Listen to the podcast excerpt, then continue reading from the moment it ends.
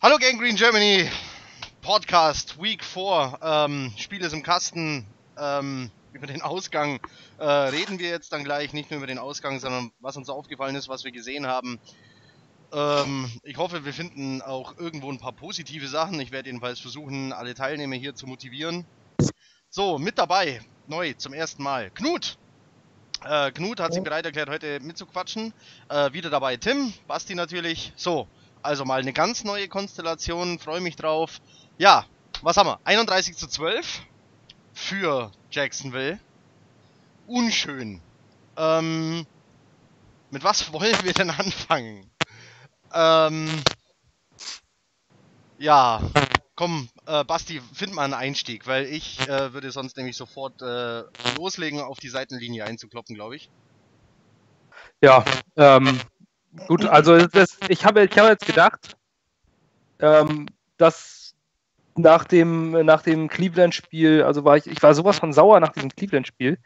Ähm, und jetzt habe ich in, äh, bin ich noch saurer. Also ich weiß nicht, wie ich das ausdrücken soll. Nach dem Cleveland-Spiel hat man sich gesagt, okay, es war Cleveland, man konnte verlieren. So haben wir auch nicht verloren, aber es war einfach das Wie und es war scheiße. Aber jetzt war wirklich nahezu alles scheiße. Es gibt äh, zwar einzelne individuelle Leistungen, wo man sagen kann, okay, ähm, das war, das war äh, dann doch vernünftig. Ich versuche immer noch dann immer das Positive rauszukristallisieren. Aber äh, wir haben Blake Bortles aussehen lassen wie John Elway.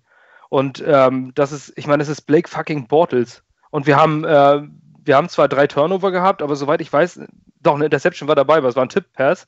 Und ähm, Blake Bortles wirft normalerweise den Ball eigentlich sehr gerne zum Gegner. Und das haben wir irgendwie nicht auf die Reihe bekommen. Ähm, ich würde das jetzt auch gar nicht so unbedingt den Spielern ankreiden, aber dazu komme ich gerne nochmal später, denn äh, ich glaube, wir haben ein ganz massives Coaching-Problem. Das haben wir schon letztes Mal angesprochen, das hat sich jetzt wieder rauskristallisiert. Ähm, man erwartet ja nicht, und ich glaube, keiner von uns mit realistischer Sicht hat erwartet, dass wir eine Top-Saison spielen oder dass wir auch selbst nach dem Detroit-Spiel, haben wir gesagt, alles klar, Momentaufnahme, äh, wir werden jetzt hier nicht mit 9, 7, 10, 6 durch die Saison gehen, aber ähm, man kann ein Spiel verlieren. Man kann auch in Jacksonville verlieren, keine Frage. Ähm, aber so, also ich meine, wir sind wieder rangekommen, aber auch nur durch äh, individuelle Defense-Leistungen. Ähm, unsere Offense, muss man jetzt einfach mal sagen, war katastrophal.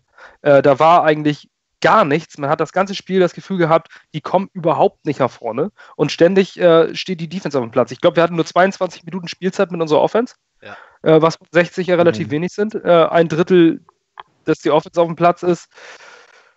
Ja, mein Gott. Wir haben Turn das, den Turnover-Battle haben wir gewonnen. Mit 3-0, glaube ich sogar, ne? Ja. Haben wir einen Turnover produziert? Nein wir gewinnen ein Turnover-Battle. Und vor dem Spiel sagen wir uns doch, ich glaube, das haben wir im letzten Podcast auch gesagt, äh, wenn wir die Turnover gewinnen, gewinnen wir das Spiel. Und äh, wir gewinnen die Turnover sogar mit einem plus 3 Turnover-Margin und verlieren trotzdem mit 31 zu 12.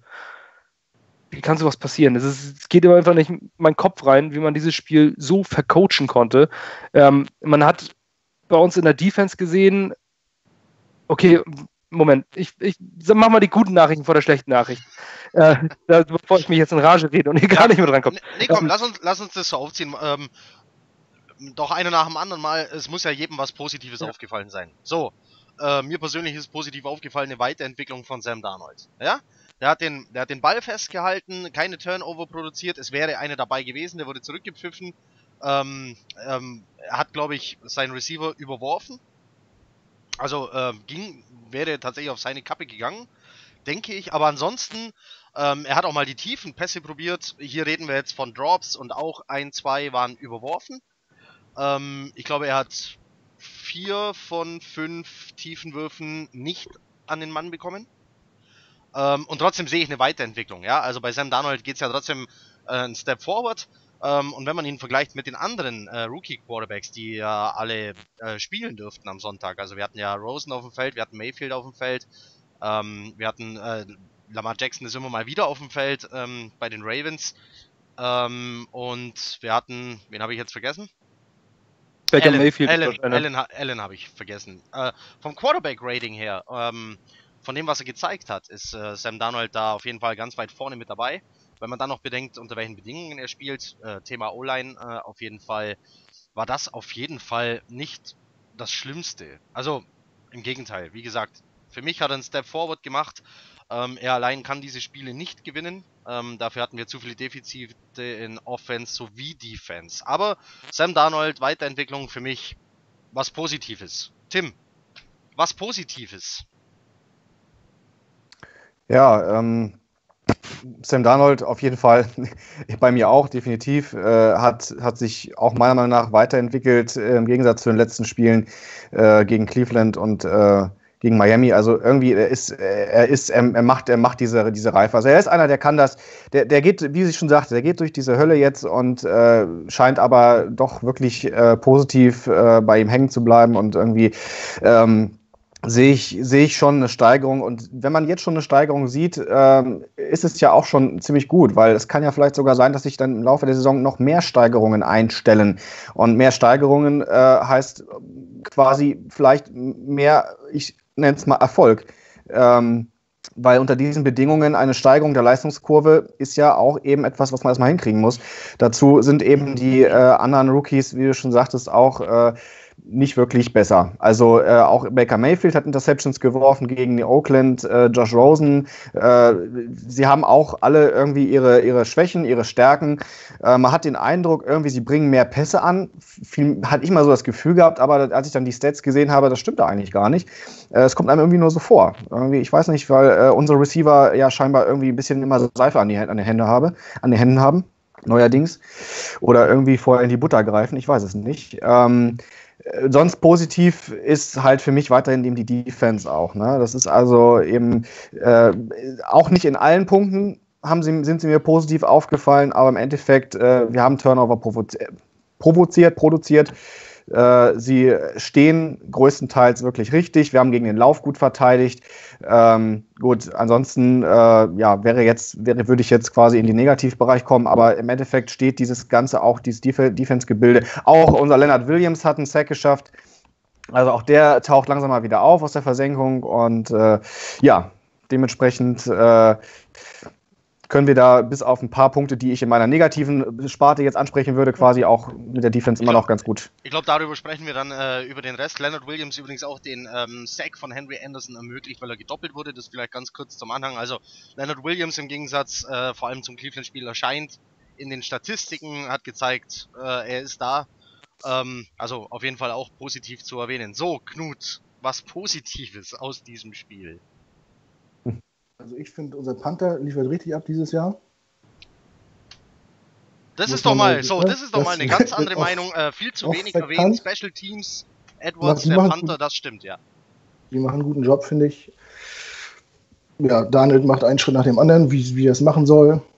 Äh, ganz, ganz einfach, ne? Rookie heißt ja auch Lehrling und die müssen lernen und den Prozess sieht man gerade, dass er den durchlebt.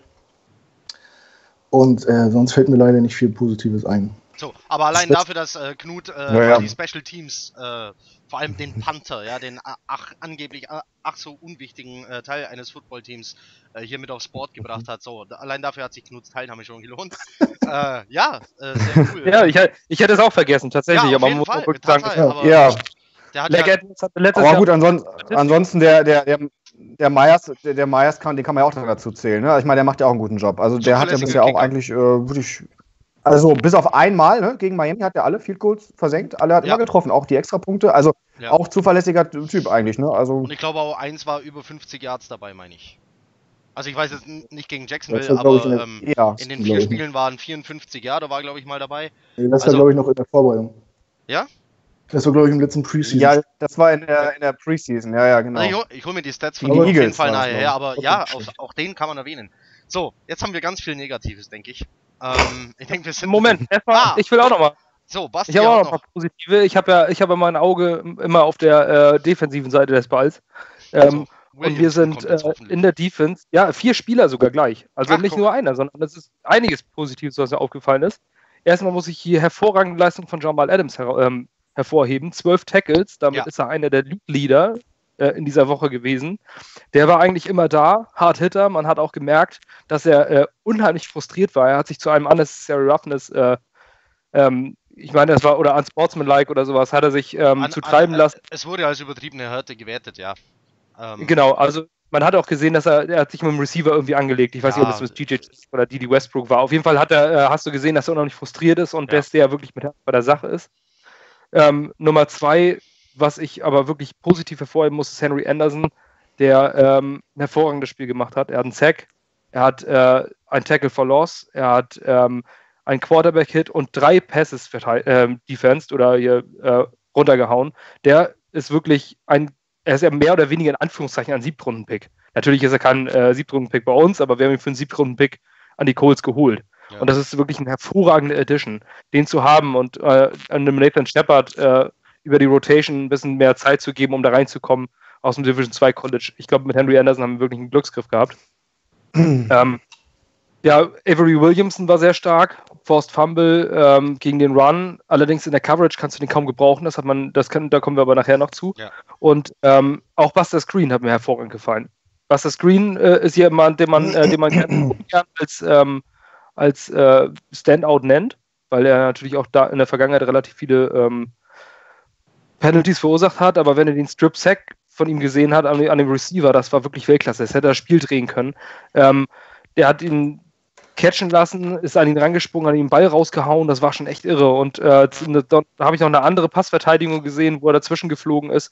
Ähm, ja, unsere Defense ist von den Einzelleistungen jetzt nicht das große Problem. Auch Markus May war stark in seinem Comeback, äh, hat keine großen Fehler gemacht. Ähm, sieben, sieben Tackles übrigens auch äh, drittmeiste Tackles vom Team. Ja, es war gut. Also ja. insgesamt war die Defense jetzt gar nicht so verkehrt. Wir haben auch einen Pass Rush hinbekommen in der ersten Halbzeit. Ich glaube, drei Sacks waren das in der ersten Halbzeit.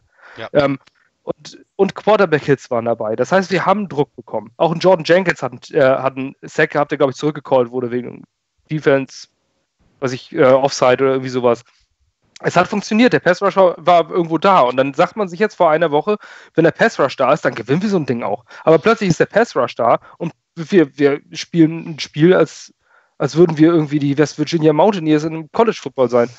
Das ist äh, ja, es ist, äh, ja. wenn natürlich, wenn natürlich sechs, sieben Mann äh, damit beschäftigt sind, Druck auf den Quarterback zu bringen, dann fehlen die natürlich irgendwo und meistens haben sie in der Mitte gefehlt. Also, ähm, damit eröffne ich nochmal so einen Riegen und gebe äh, nach einem nach dem anderen weiter, weil was mir aufgefallen ist, ist brutal viele Pässe, die über die Mitte auf vollkommen freie Receiver kamen. Ähm, wir Darf reden hier nicht von ein oder kurz, zwei. Einmal kurz, einmal kurz dazwischen grätschen. Ich weiß nicht, ob man es jetzt das bei Bild. dem Bild ja, das Sieht Bild. das jetzt so einigermaßen? Äh, halt's mal einen Tick ja. höher, einen kleinen Tick höher. Danke. So. So, die Shallow Cross Formation, äh, Madden-Spieler kennen's. Zwei laufen gerade, dann läuft da noch ein, ähm, ein Halfback äh, mit durch die Gegend. Äh, ja, und dann kommt eben diese Cross-Route nach vorne ähm, und dann scharf nach links.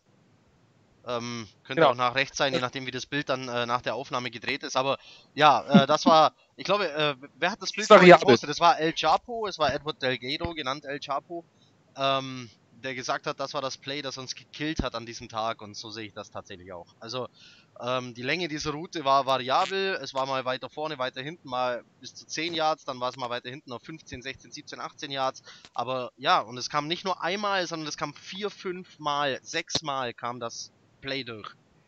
Ohne dass da jemand von uns stand oder darauf reagiert hätte. So, jetzt meine Frage einmal in die Runde. Basti darf gerne anfangen. Ist das ein Fehler von der Verteidigung, also den Jungs auf dem Feld? Ist das ein Fehler von Darren Lee, der die Plays ansagen muss, oder kommt es von der Seitenlinie? Äh, teils, teils. Also es kommt in erster Linie kommt das ähm, von, der, von der Seitenlinie. Du musst spätestens nach eins, zweimal kann das passieren. Natürlich spielst du immer verschiedene Formationen, aber dann spielst du äh, es gibt ja die Zonen, haben ja verschiedene Bezeichnungen. Da hast du die Hook Zone, das ist diese Zone zwischen den Hashmarks ähm, und plus drei, vier Yards noch weiter nach links und rechts. Dann hast du so, und eigentlich müsste ja eine große Stärke der 3-4-Defense sein, mit zwei Middle-Linebackern genau diese Zone zuzumachen. Dass du das verhinderst. Ähm, und das ist nicht passiert. Es waren aber auch individuelle Fehler. In der Coverage hast du, da ist Darren Lee wieder an alte, ähm, in alte Muster verfallen und Avery Williamson teilweise, es gibt so zwei, drei Spielzüge, ähm, wo man gesehen hat, dass sie total konfus waren. Da geht der ähm, Tight End äh, durch die Mitte und der Running Back kommt und dann wissen sie plötzlich überhaupt nicht mehr, was sie tun und der Pass wird completed. Ich habe das Gefühl, das gesamte Spiel gehabt, dass diese Hook Zone in der Mitte und die äh, Deep ein Drittel Route, das ist da dann direkt dahinter, alles so in der Mitte des Feldes, dass die immer unbesetzt war. Da war nicht mal irgendwie jemand, der dazwischen gesprungen ist, sondern war das einfach ein geiler Pass. Das kann natürlich passieren, aber da war immer keiner. Also wenn die, die haben immer den, wie viele Yards auf der Catch haben die eigentlich gemacht? Also gefühlt gefühlt irgendwie 200 Yards an dem Spiel. Ständig war, hat irgendjemand den Ball gefangen und konnte ohne jeglichen Kontakt mit dem Defense-Spieler einfach weiterlaufen. Und das hat uns das Genick gebrochen. Also, mhm. ah. Ja, äh, Tim, Problem auf dem Feld, Seitenlinie, ähm, war es nur die Hook Zone, war es nur die Shallow Cross Route? Mm, ja, äh, da ist jetzt die, die Frage, wie tief mein, also da geht mein Fachwissen auch nur irgendwann an, an die Grenzen. Äh, das ist jetzt für mich schwer zu beurteilen. Ich denke ja, mal, das ist wahrscheinlich äh, mit, von der. Mit, von mit der, zwei Augen im Kopf, von der eigenen Meinung sind wir hier schon ja, also, mit dabei. ähm. ich, denke, ich denke mal, ich, ich denke mal, dass das, dass das schon irgendwie ähm, ein Fehler von der Seitenlinie auch ist. Ne? Also man, man sieht ja quasi, äh, was, was gespielt wird für Spielzüge. Man sieht, wenn sie sich wiederholen äh, man, man kann da irgendwie auch irgendwie ein ganz anderes äh, Playcall machen und darauf aufmerksam machen. Man muss ja irgendwie in der Lage sein, diese Sachen eben auch äh, zu erkennen, eben was sich da ständig wiederholt. Und deswegen, ja, würde ich das einfach mal so einschätzen. Ich habe übrigens vorher noch eine, eine positive Sache vergessen, die schmeiße ich jetzt hier einfach mal kurz mit rein. Äh, Chris Herndon hat Bälle gefangen. Ja. Und lecker. Äh, ist, ist ganz. Oh ja, mein Gott! Das Ja. ist unglaublich. Wir haben, Wir, äh, wir haben einen Titan. Der ich habe ich hab Chris Herndon noch nie einen Ball fangen sehen äh, und äh, festhalten sehen quasi und das, das ist eins, das muss man ganz noch weiter hervorheben. Der hat, der hat, der hat Pässe gefangen und zwar auch ganz schön komplizierte teilweise. Also ähm, naja, ja. Das war's. Der nächste bitte. Ja, gut. Knut, hau deinen Hass raus. Genug, hau den Hass raus. Ja, äh, also mir ist aufgefallen, äh, gerade diese kurzen Pässe in die Mitte haben äh, zum Anfang des Spiels auch funktioniert bei den Jaguars. Das war auch die Phase im Spiel, wo Leonard von Netten auf dem Platz war. Ich hatte den Eindruck, weil die haben auch viel mit Play-Action gemacht, äh, dass unsere Defense einfach zu viel Angst vor Leonard von Nett hatte. dass die den Lauf halt gut verkauft haben. Ja, und sich halt äh, da mehr auf die Zone konzentriert haben, damit der nicht durchläuft und halt die Passverteidigung ein bisschen vernachlässigt haben. Weil eigentlich ist das ja das Spiel der Jaguars eher das Laufen als das Werfen mit dem Quarterback. Und äh, ich fand nachher zur zweiten Halbzeit, als er draußen war, er hatte irgendwie schon wieder Hamstring oder irgendwas, irgendwas gehabt, hatten sie das auch besser im Griff. Aber da war die Messe schon längst gelesen und Also Ja. äh, ganz kurz die Statistik dazu. Die hatten äh, insgesamt 34 Rushes. Ja. 100, 126 Yards. 34 ist schon. 126 auf 34 klingt jetzt schon wieder eigentlich ganz cool für unsere Ja, und- Run-Defense. Fournette Ähm. hat, auch, hat, hat auch keine, keine großen Nummern abgeliefert oder so. Na, Aber das 30 ist halt Yards. ein, das ist halt einer, der muss trotzdem immer irgendwie, der ist ja gefährlich wie Sau, der läuft ja auch mal Ja. irgendwie 70 Yards beim Platz. Ähm, ja, das, also das ist mir aufgefallen. Als er unten war, war, war die Zone in der Mitte auch äh, besser besetzt, fand ich, bei der Passverteidigung. Ja. Das war halt an, zum Anfang des Spiels, da haben die ja gemacht, was sie wollten. Und das Passspiel wurde ja mit zunehmender Spielzeit äh, auch schwächer bei den Jaguars. Also, ich äh, glaube, der Bortles hat ja angefangen mit, weiß nicht, 13 von 14 oder was? Ja, Ja, es war, da, da war so eine Statistik, dass einmal im Spiel, dass er irgendwie Ja. fast zehn nacheinander äh, angebracht hat. Das Ja. ist ja auch wie bei, ist ja auch wie beim das glaubt ja auch kein Mensch, dass der so eine Statistik da zur Halbzeit auf dem Tag liegt. Ja, Ja, vor allem die Statistik, man muss mal bedenken, dass äh, Blake Bortles die meisten Career Yards in diesem Ja. Spiel uns geschafft hat. Und das Ja. ist Blake fucking Bortles. Das ist einer der, einer der lausigsten Starting Quarterbacks dieser Liga. Also meiner Meinung nach. Okay, andere gibt es wieder, die sagen, das ist anders. Ähm, der kann ja auch ganz gut laufen. Ja, aber schön, wenn du gut, gut laufen kannst, bist du, bist du trotzdem jemand, der den Ball ständig zum Gegner wirft. Ähm, und das ist Blake Bortles, finde ich, einer der schwächeren äh, Starting Quarterbacks der Liga. Es ist einfach gruselig, dass wir dem das zugelassen haben. also auf jeden äh, Fall ist er, ist er sehr inkonstant. Ne? Also, dass er es kann, hat er ab und zu schon mal bewiesen, aber halt nicht, nicht, nicht sehr regelmäßig. So, ne? Und dass er nun gerade gegen uns so abliefert, das ist natürlich sehr bitter. Aber ich meine, die Jaguars sind nun mal ein Top-Team und das ist das erste Top-Team, das wir diese Saison hatten, meiner Meinung nach. Und wenn Blake, Blake Wall so weiterspielt, sind die für mich auch äh, absolut Super Bowl-Contender mit der Abwehr, wenn Fournette wieder fit ist. Ich sehe das halt nicht so, nicht so tragisch, die Niederlage. Ne? Die Art und Weise ist natürlich ein bisschen kacke. Darf ja, ich kacke sagen hier im Internet?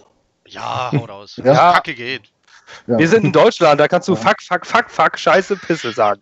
Nicht übertreiben jetzt. Ich meine, Ne? wir Ist auch müssen ja schon nach, vielleicht, ist auch schon vielleicht müssen wir 10. uns auch So. irgendwann mal über Sam Ficken unterhalten. Ich meine, was willst du Ja. denn dann machen? Also, Also was, es gibt ja ich, Dinge, äh, gegen die bist du machtlos. was ich halt äh, als sehr negativ empfunden habe, war so ein bisschen die Körpersprache.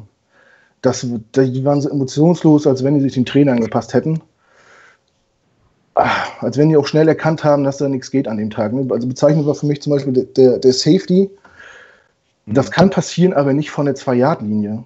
Ich kann, von, wenn ich an der eigenen Zwei-Yard-Linie bin, kann ich kein Safety sein. Wenn ich, wenn ich dichter dran bin, kein Ding. Aber aus zwei Yard muss ich über die, über die Grundlinie kommen. Ganz einfach. Da, Da- und das da, ist sehen wir aber auch, da sehen wir aber auch, dass ein Fullback gefehlt hat. Ne? Da kannst du Ja, auch so, so einen ja. schnellen Fullback-Inside-Run machen. Ja, aber du musst, wenn, wenn du da stehst, auf jeden Fall nicht vor Lost laufen. Dann musst du vielleicht äh, für, für ohne Raumgewinn laufen, aber nicht vor Lost. Das darf, das darf nicht funktionieren. Weil da war das Game noch tight so, halbwegs, da waren sie noch in Sichtweite. Das war für mich so ein bisschen der Knackpunkt so. Auch wie die damit umgegangen sind mit der Situation.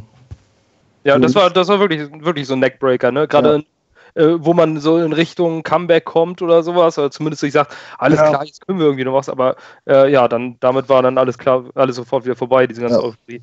So, ja auch, wir sind wieder rangekommen, ne? Ja. Aber ich habe nicht, hab nicht eine Sekunde das Gefühl gehabt, dass sie das Spiel noch irgendwie gewinnen können. Nee. Nein, also so, ob wir nicht rangekommen sind und die Defense wirklich alles versucht haben mit ihren Turnovers, aber ich habe nicht eine Sekunde das Gefühl gehabt, dass wir dieses Spiel noch gewinnen können. Also nee, äh, übrigens noch zu Blake Bortles, ähm, wir haben zugelassen, dass der dreimal läuft für 28 Yards. Das sind äh, also 9,3 Yards im Schnitt. Ähm, Tennessee hatte das komplett im Griff. Warum nicht unsere Outside-Linebacker? Ähm, warum, warum kann der da raus aus der Pocket und so weit laufen? Äh, Habe ich nicht verstanden. Ähm, irgendjemand muss doch die Tapes vom Tennessee-Spiel, also Jaguars Tennessee, äh, angeguckt haben und festgestellt haben, ah, so hält man Blake Bortles in der Pocket. Ähm, und wir hatten das Thema ja auch schon ähm, beim Spiel gegen Miami. Äh, wie zwinge ich äh, einen Quarterback dazu, in der Pocket zu bleiben und nicht zu laufen? Im, Im Falle von Tannehill wäre es dann sogar ja, lieber gewesen, wenn er, wenn er läuft, anstatt wirft, ist okay. Aber ja, äh, es muss sich ja jemand damit beschäftigt haben. Und dann, ich weiß nicht, tut's keiner? Sind wir wirklich nicht vorbereitet? Jamal Adams hat nach dem äh, Cleveland-Spiel im Interview gesagt, äh, man sei nicht auf Mayfield vorbereitet gewesen. Ähm, muss man nicht immer auf alles vorbereitet sein? Also, äh, ihr merkt schon, ich hm. schiebe das Thema jetzt so langsam Richtung Seitenlinie. ja, das ist ja, ja. Es ist aber auch genau das Richtige, weil wir haben. Ähm, was, was wichtig ist und was, was, was jeder Coach irgendwo machen muss. Und äh, beziehungsweise es ist ja nicht nur ein Coach, da sind äh, Positional Coaches, da sind Coordinator, die kommen alle zu dir und müssen dich mal vollsabbeln. Äh, ich weiß nicht, ob er das nicht zulässt oder so. Ähm, diese sogenannten Adjustments. Du musst ja, du hast einen Gameplan, äh, den legst du dir zurecht. Mal ganz davon ab, wir hatten zehn gottverdammte Tage Vorbereitungszeit. Wir hatten nicht jetzt äh, von Sonntag auf Donnerstag, sondern wir hatten von Donnerstag auf Sonntag eine Woche. Wir hatten genügend Zeit. Äh, alle konnten sich die Jaguars-Spiele in aller Ruhe angucken. Ist mit Sicherheit auch geschehen. Aber trotzdem, dann merkst du irgendwie, machst einen Gameplan und sagst dir, scheiße, die Jaguars äh, coachen uns gerade aus, die machen, äh, die verändern was am Gameplan und dann musst du währenddessen Adjustments machen. Du musst etwas verändern, etwas verbessern. Und das ist nicht passiert. Das ist in Cleveland nicht passiert und das ist jetzt auch, ähm, auch in Jacksonville nicht passiert. Ähm, es verändert sich einfach währenddessen nichts. Die fahren immer dasselbe Konzept. So Offense, wenn ihr das mal gesehen habt. Run, Run, Pass oder Pass, Pass, Run. Immer wieder dieses selbe. Ähm, zack, runter vom Platz und äh, wieder die Defense drauf und dann macht, euer, macht mal euren Scheiß. Wie will eine Defense eine unterdurchschnittliche Offense wie, wie Jacksonville ähm, oder geringer Durchschnitt aufhalten, wenn die Offense 40 Minuten auf dem Platz hat? Dann gewinnt jedes Footballteam dieses Spiel. Wenn du 40 Minuten äh, von, von 60 auf dem Platz stehst, dann gewinnst du das Ding auch irgendwann. Und irgendwie, die sind auch nach Belieben mit 15 Plays sind die, sind die runtermarschiert. Und immer wieder wurden dieselben Fehler gemacht. Da sagst du dir, ich, ich saß vom Fernseher, mit ein paar anderen Leuten. Da war so ein furchtbares Jersey mit der Nummer 12 drauf in diesem Raum. Grausam. Äh, also diesen Abend möchte ich nicht mit euch teilen.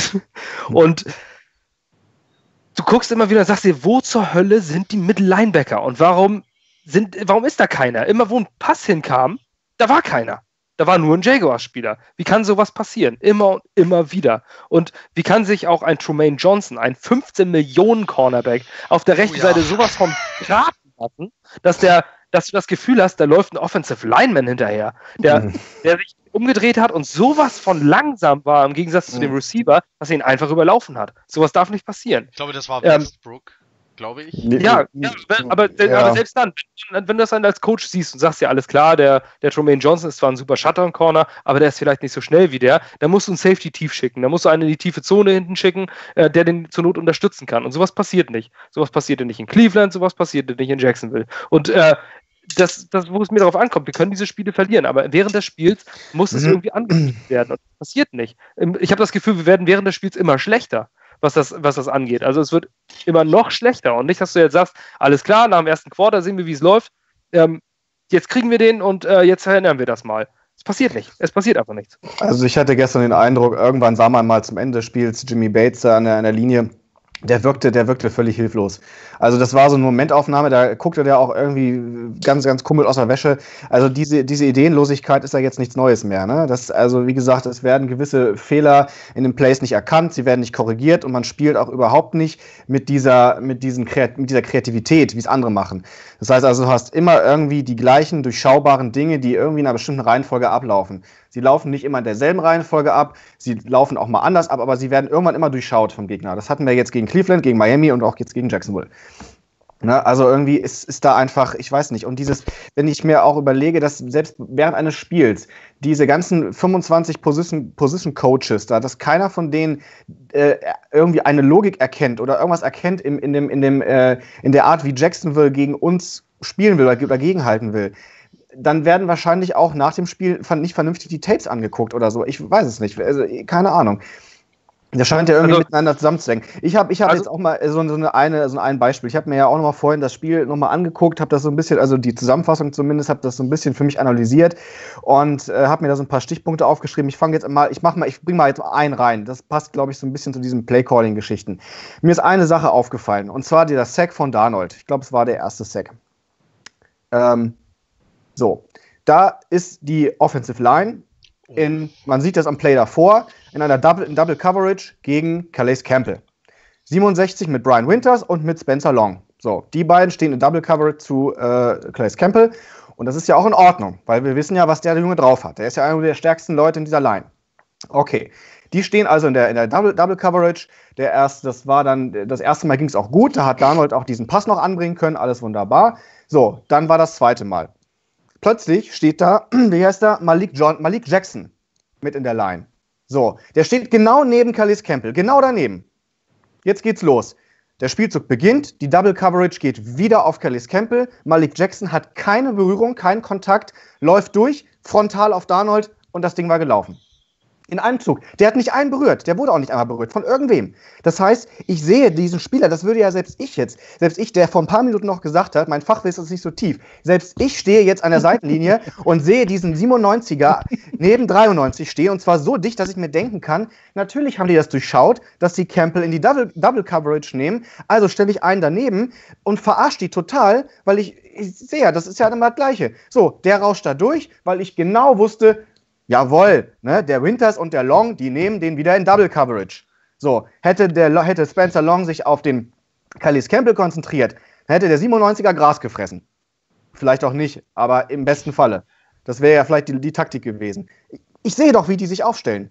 Also, das, das, das, wie gesagt, das ist eine der, die mir sofort aufgefallen sind heute. Und äh, ja, also ich hätte jetzt echt Bock, mir das Play nochmal anzuschauen. Ähm, wenn ich das richtig in Erinnerung habe, äh, ist äh, Jackson heißt er.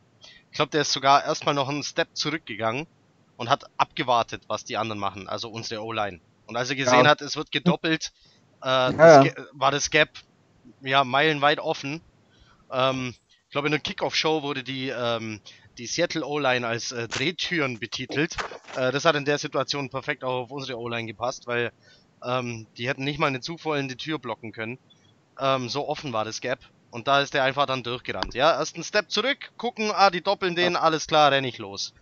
Und das dann, ist, das ist genau ja. diese Ideenlosigkeit, dieses, ich spiele mein Schema F jedes Mal aufs, aufs gleiche ab und kriege von, jetzt bin ich auch an der Seitenlinie, kriege von meinen Coaches überhaupt nicht die richtigen Calls, die eine Kreativität auf spontane Reaktion auf den Gegner bewirken, sondern es wird dieses Schema 11 trotzdem durchgespielt.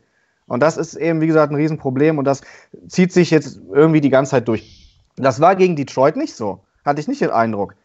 Das hat sich, ich weiß nicht, woher das kommt, keine Ahnung. Ich kann das nicht, nicht äh, nachvollziehen. Ne? Und äh, das gleiche war nämlich dann wieder ein äh, paar Spielzüge später. Ich weiß jetzt nicht, wie er heißt, von, mit der, ich habe mir aufgeschrieben, Nummer 23 von Jacksonville.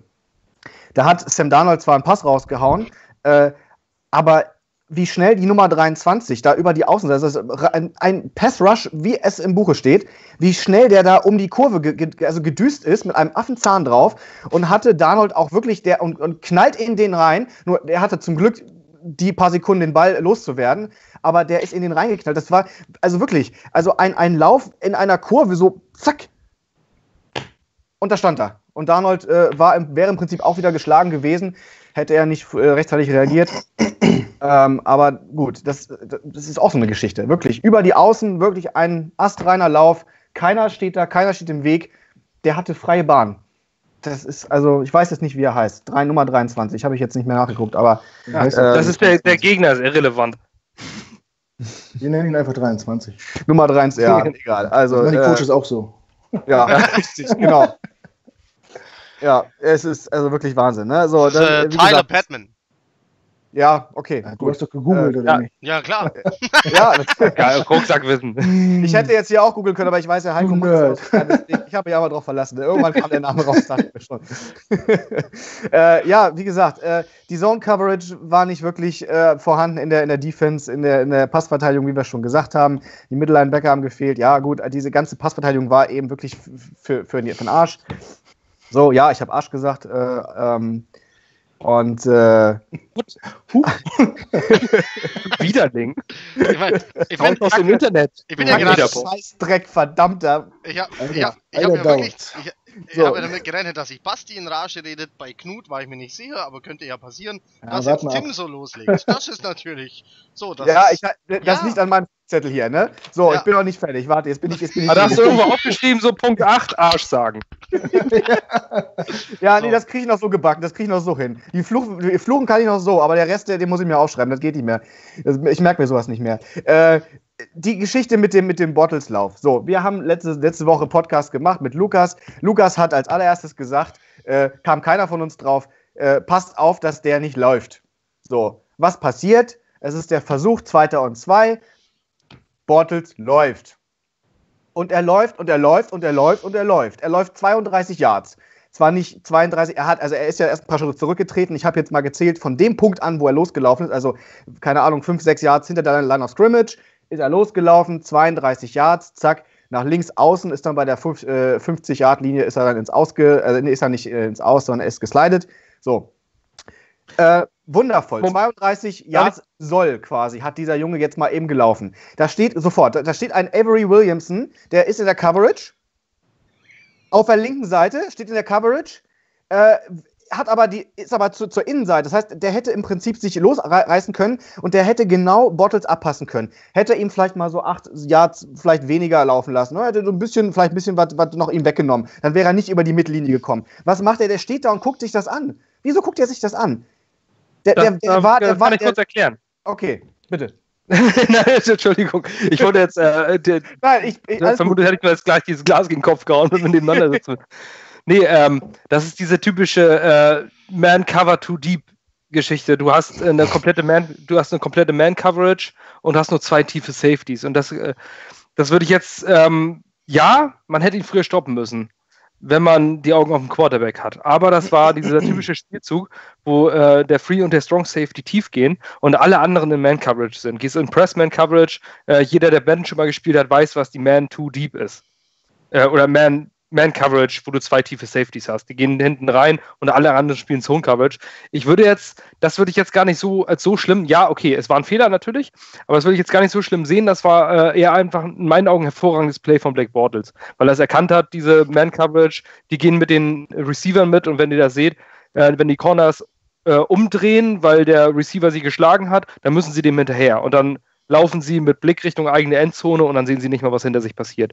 Gut, okay, ja. ist ja auch so Und vielleicht Spiel. hat Avery Williams in dem Moment dann plötzlich zwei gehabt. Vielleicht ist der Tight End durchgekommen und der Running Back und dann äh, hat er den Blick nicht mehr für den laufenden Quarterback. Mhm. Kann passieren. Ähm, ja, so, es sah Jungs, äh, so ganz, aus. ganz kurz, bevor ihr zwei jetzt hier komplett loslegt. Knut, niemand lässt dich hier zu Wort kommen. Nee. Und, äh, ich sehe dich schon äh, hier mit den Händen fuchteln. Streber. So, ähm, dann hau doch mal. Die, äh, die, Szene, die, Szene, die Szene nämlich auch noch vor Augen. Und ich sehe noch genau den Cornerback, der immer schön seinen Wide Receiver blockt, während Blake Bortles an ihm vorbeiläuft und er einfach in Zeit über seinen Kopf dreht und sieht, wie er ihn vorbeiläuft. Und immer weiter blockt. Ich denke, äh, was machst du, Junge? Ich weiß nicht, wer es war, aber der, der Quarterback läuft ihm vorbei und er ist immer noch am Blocken und hält ihn und hält ihn. Und ich denke, mach doch zwei Schritte nach links. So ein Hechtsprung wie Raimund Aumann und dann hast du ihn. Ja, aber ich, äh, ich glaube, Und er ist einfach. Ähm, Da war die Auf Arbeit rechts, das muss Morris Claiborne gewesen sein. Das war, ist Ja, dann der ja. rechte Verteidigung. wahrscheinlich. Das läuft alles so statisch ab dann irgendwie. Ja. Das ist ja das Problem. Das ist, das ist dann auch in dem Moment, ich mag, das mag ja sein, mit, mit, dass die, die haben ja alle ihre Routen. Und die haben ja auch alle, alle ihre, ihre, ihre, ja, die haben ihre Blick woanders. Das mag ja alles sein. Aber auch ich fand, äh, mein Eindruck war, dass auch Avery Williamson in dem Moment schon wirklich frei war, von seinem, von seinem, äh, von seiner Coverage gelöst war quasi, aber dann wirklich stehen geblieben ist. Also so nach, nach dem Motto, ich lasse den, ich gucke jetzt ihm, wie er mal vor, ich gucke ihm nach, wie er vorbeiläuft. So, finde das toll, äh, super, Mensch, Bottles kann ja laufen, vielleicht war er auch so verwundert und geschockt, ich weiß es nicht. Aber da, ich, ich habe das Gefühl, in dem Moment äh, braucht es irgendwie mal so ein bisschen diese Spontanität, zu sagen, okay, ich werfe mich da jetzt einfach mal rein. Dieser Kampfgeist, die, diese, dieses, dieses irgendwie, dieses alles geben äh, für eine Situation, auch wenn es vielleicht nicht seine Aufgabe ist oder nicht seine Route ist oder irgendwas. Das gleiche, ich bin auch gleich fertig, aber das gleiche habe ich gesehen mit, mit, mit äh, diesem Pass auf Injunwa. So, Wir haben doch keine Zeit. der Pass, ich mach's auch ganz schnell. Der Pass auf gut. kommt so durch die Mitte durch. Der Junge ist in Coverage. So, er wird getackelt, aber er, wird- nein, er wird noch nicht getackelt. So, er ist, er wird nur irgendwie, ähm, er wird auf jeden Fall gedeckt, gedoppelt, wie auch immer, irgendwie, auf jeden Fall stehen Leute um ihn rum. So. Jetzt, äh, jetzt sind da an, noch andere, ich, Tight Ends, Wide Receiver der Jets, die quasi mit nach vorne laufen, aber sich das genauso angucken, die nicht in der Lage sind, in dem Moment ihre Route, ihren Standardblick zu verlassen und äh, Injun war frei zu blocken, den Weg frei zu blocken. Ist doch, wir haben doch letztens darüber gesprochen, dass ein Receiver auch mal den Vorblocker spielen muss manchmal. Oder ein Tight End. Gerade ein Tight End. Und äh, dann ist doch, muss das doch mal möglich sein, dass dieser Weg frei geblockt wird. Das war am Ende eine Flagge, also das hätte so nicht gezählt. Ist doch alles gut. Aber in dem Moment ist das ein Beispiel für mich, für diesen Kampfgeist, den ich da nicht sehe, der irgendwie dieses Angucken und ja, ich gucke mir das an, aber ich, ich mache nichts. Ich, ich greife nicht mal ein mit, mit, äh, mit Leidenschaft und wie ein Adams, der ne, den Jungen da auf, auf der Hüfte schmeißt, da, auf, auf, äh, ja, wie so ein Wrestling-Griff da irgendwie. Das muss doch Knut gefallen haben, Mensch. Richtig. Was Ja, für ein so ein richtiger Close Move. rein verpassen und dann. Ja, ja, ja. gut, war jetzt so noch ein Eindruck von mir. Okay, jetzt, jetzt seid ihr erstmal, ist alles gut, ich bin fertig. So, dann komm, Ja. äh, wir hatten, äh, Inunwa funktioniert. Inunwa funktioniert immer in jeder Situation irgendwie. Ähm, der hat eine gewisse Connection zu Sam Darnold und äh, der fängt die Dinger. Ähm, Bester Mann auf dem Platz in der Offense mit Auf jeden Abstand. Fall. Also jetzt ähm, schicke ich nochmal eine Frage. Einmal in die Runde, diesmal fange ich bei Knut an. Knut, haben wir ein Receiver-Problem? Eigentlich glaube ich nicht. Also ich habe vor der Saison gedacht, wir sind gut aufgestellt und der Meinung bin ich eigentlich immer noch. Es, auf mittelfristig läuft es immer auf die O-Line zurück, bin ich der Meinung. Ähm, wir haben entweder ist das Laufspiel zu, zu schlecht, um das dem Gegner zu verkaufen, dass wir darüber gefährlich sein können, oder wir geben unserem Quarterback nicht genug Zeit, um einen Pass anzubringen. Ne? Die langen Pässe, die er geworfen hat, die waren, glaube ich, teilweise auch überworfen, weil er einfach zu früh werfen musste, weil er Druck gekriegt hat und weil er den Ball loswerden musste. Ähm, was mir aufgefallen ist, und das hat Felix letztens auch schon gesagt, das ist mir vorher schon aufgefallen, ich habe jetzt extra drauf geachtet, ist die Play Clock. Wir gehen manchmal an die Line und haben noch sieben oder acht Sekunden. War Da kommt vielleicht also, wahrscheinlich auch ja, auf war schon, Problem, äh, was- war was glaube ich schon. Thema, war glaube ich schon Thema nach dem äh, Cleveland Podcast. Da Ja. ist das auch schon Was- aufgefallen. Also ja, ist ein regelmäßiges was- Ding. was, was, was Tim meinte, wann, äh, wann unsere O-Line, ob die überhaupt noch Zeit hat, zu reagieren, wie die Defense steht. Wenn die, wenn die nur drei, vier Sekunden haben, bevor der Snap kommt, überhaupt äh, abzuchecken, wie sind die vor mir aufgestellt. Wen muss ich doppeln, wer könnte frei sein. Ne, wenn du 15 Sekunden hast und, und dir die Line angucken kannst, oder 6 Sekunden hast, das ist, glaube ich, ein Unterschied. Und dieses eine Play auf äh, Inunwa, was zurückgepfiffen worden ist, das war auch, äh, weil die Playclock abgelaufen war. Und sowas ist unnötig, finde ich. Und das zieht sich wie ein roter Faden durch die ganze Saison. Und das ist ein massives Problem. Liegt ich das weiß an nicht, Sam Darnold? Oder gehen wir Das- jetzt wieder an die Seitenlinie? Das, das kann ich nicht einschätzen, da fehlt mir der Background. Aber es ist sehr auffällig, dass die Uhr immer im roten Bereich ist. Wir hatten es im ersten Viertel, da war die einmal runtergelaufen, haben sie es nicht gepfiffen. Ich weiß nicht warum.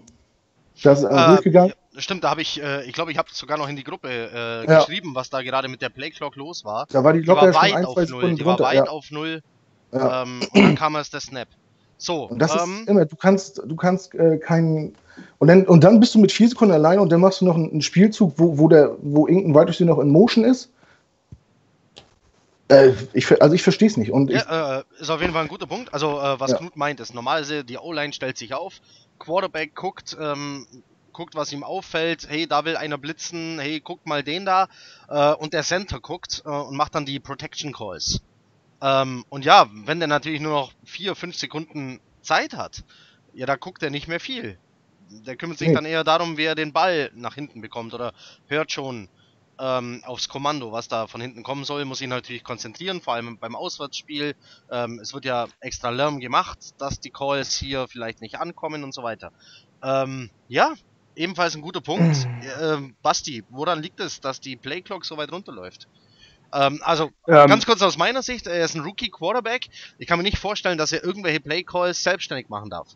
Ähm, Quarterbacks wie, äh, wie Aaron Rodgers, nicht mal der macht alle Play-Calls selbstständig, sondern ich denke, er darf 70, 80 Prozent, wenn nicht sogar mehr, alleine machen, aber nicht alle.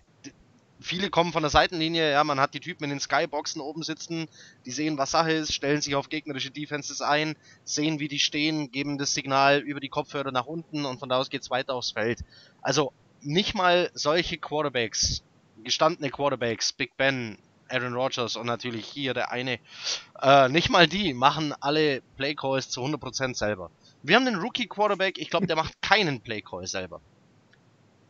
Also kommt's doch wieder von der Seitenlinie. Ja, also er- erstmal muss man sagen, pauschal kommt, egal bei welchem Quarterback, jeder Playcall von der Seite. Ähm, die Sache ist natürlich nachher, wie ähm, da, danach ist aber danach ist es dir überlassen. Die, ähm, diese Headsets werden irgendwann abgestellt, also dann, wenn sie aus dem Huddle rausgehen, dann kannst, dann ist es jetzt nicht so, dass du die ganze Zeit Funk auf dem Ohr hast. Dann funktioniert es nicht, dass du äh, als Offensive Coordinator jetzt an der Line auch sagst, jetzt mach mal das, mach mal das. Das ist dann dem, dem Quarterback überlassen. Sprich, den Playcall wird grundsätzlich vom Offensive Coordinator oder vom Headcoach, je nachdem wer das Playcalling übernimmt, an den Quarterback weitergegeben. Das heißt dann zum Beispiel, was wir jetzt gerade haben, äh, wir spielen jetzt ein äh, Spread X Shallow Cross. So, alles klar. Dann hast du deine Route und dann sprichst du und dann sagst du den an. Dann gehst du aber an die Line of Scrimmage, gehst an das Center und dann hast du noch die entsprechende Zeit. Jeder, der ein bisschen länger Football guckt, kennt, äh, kennt den Begriff Manning Ball, was Peyton Manning gespielt hat. Ähm, Peyton Manning ist grundsätzlich mit 25 Sekunden oder sowas auf der Playcock an die Line gegangen und dann hast du den Sabbeln gehört. Die ganze Zeit. Der ist aufgestanden und hier und da und da und da. Das hat Peyton Manning perfektioniert. Peyton Manning ist einer, der hat sich defensiziert, der hat sich das angeguckt, wie stehen die und hat jede einzelne Route geändert und alles drum und dran und hat diesen Spielzug komplett auseinandergenommen. Das funktioniert bei einem Brain, also wirklich bei einem Quarterback, der, äh, der das sieht, der alles lesen kann. Auch ein Tony Romo war da sehr, sehr gut drin, ähm, das Ganze zu lesen und, äh, und die entsprechenden Audibles anzusagen. Sprich, der Playcall kommt grundsätzlich von der Seitenlinie, die Adjustments, Audibles kommen äh, vom Quarterback. Wenn du da keine Zeit hast, kannst du natürlich nicht audiblen. Jeder, das, das kannst du sogar, äh, sogar bemessen an Madden. Das geht tatsächlich an dem Videospiel. Wenn du jetzt, äh, versuch das einfach mal, ähm, Madden zu spielen und dann gibt es ja diese Playoff äh, Runtime, wo du automatisch einstellen kannst, wie runter die, äh, die, Play, äh, die Playclock geht. Und wenn du, stellt euch die mal, macht, versucht das einfach mal zu Hause. Stellt die mal auf neun oder zehn Sekunden runter und spielt mal so ein Spiel. So, und jeder, der Madden spielt, ohne äh, das total auf Arcade zu spielen, sondern ein bisschen Realismus, macht Audibles vom Spielzug. So, jeden dritten, dritten, vierten Spielzug machst du irgendwelche Audibles, ähm, veränderst du irgendeine Route. Mach das mal mit neun Sekunden. Das funktioniert nicht. Dann versuchst du den einen, dann sagst du, oh scheiße, die Defense steht jetzt deep, äh, dann hau ich nochmal zwei ins Slant für die kurze Route, änderst du die eine Route, andere Route, Delay of Game, Game Over. So, so ist es halt die ganze Zeit. Und so wird es auch für Sam sein. Er ist 21, er muss sich darauf verlassen, was der Offensive Coordinator macht. Und der Offensive Coordinator macht es offensichtlich kacke.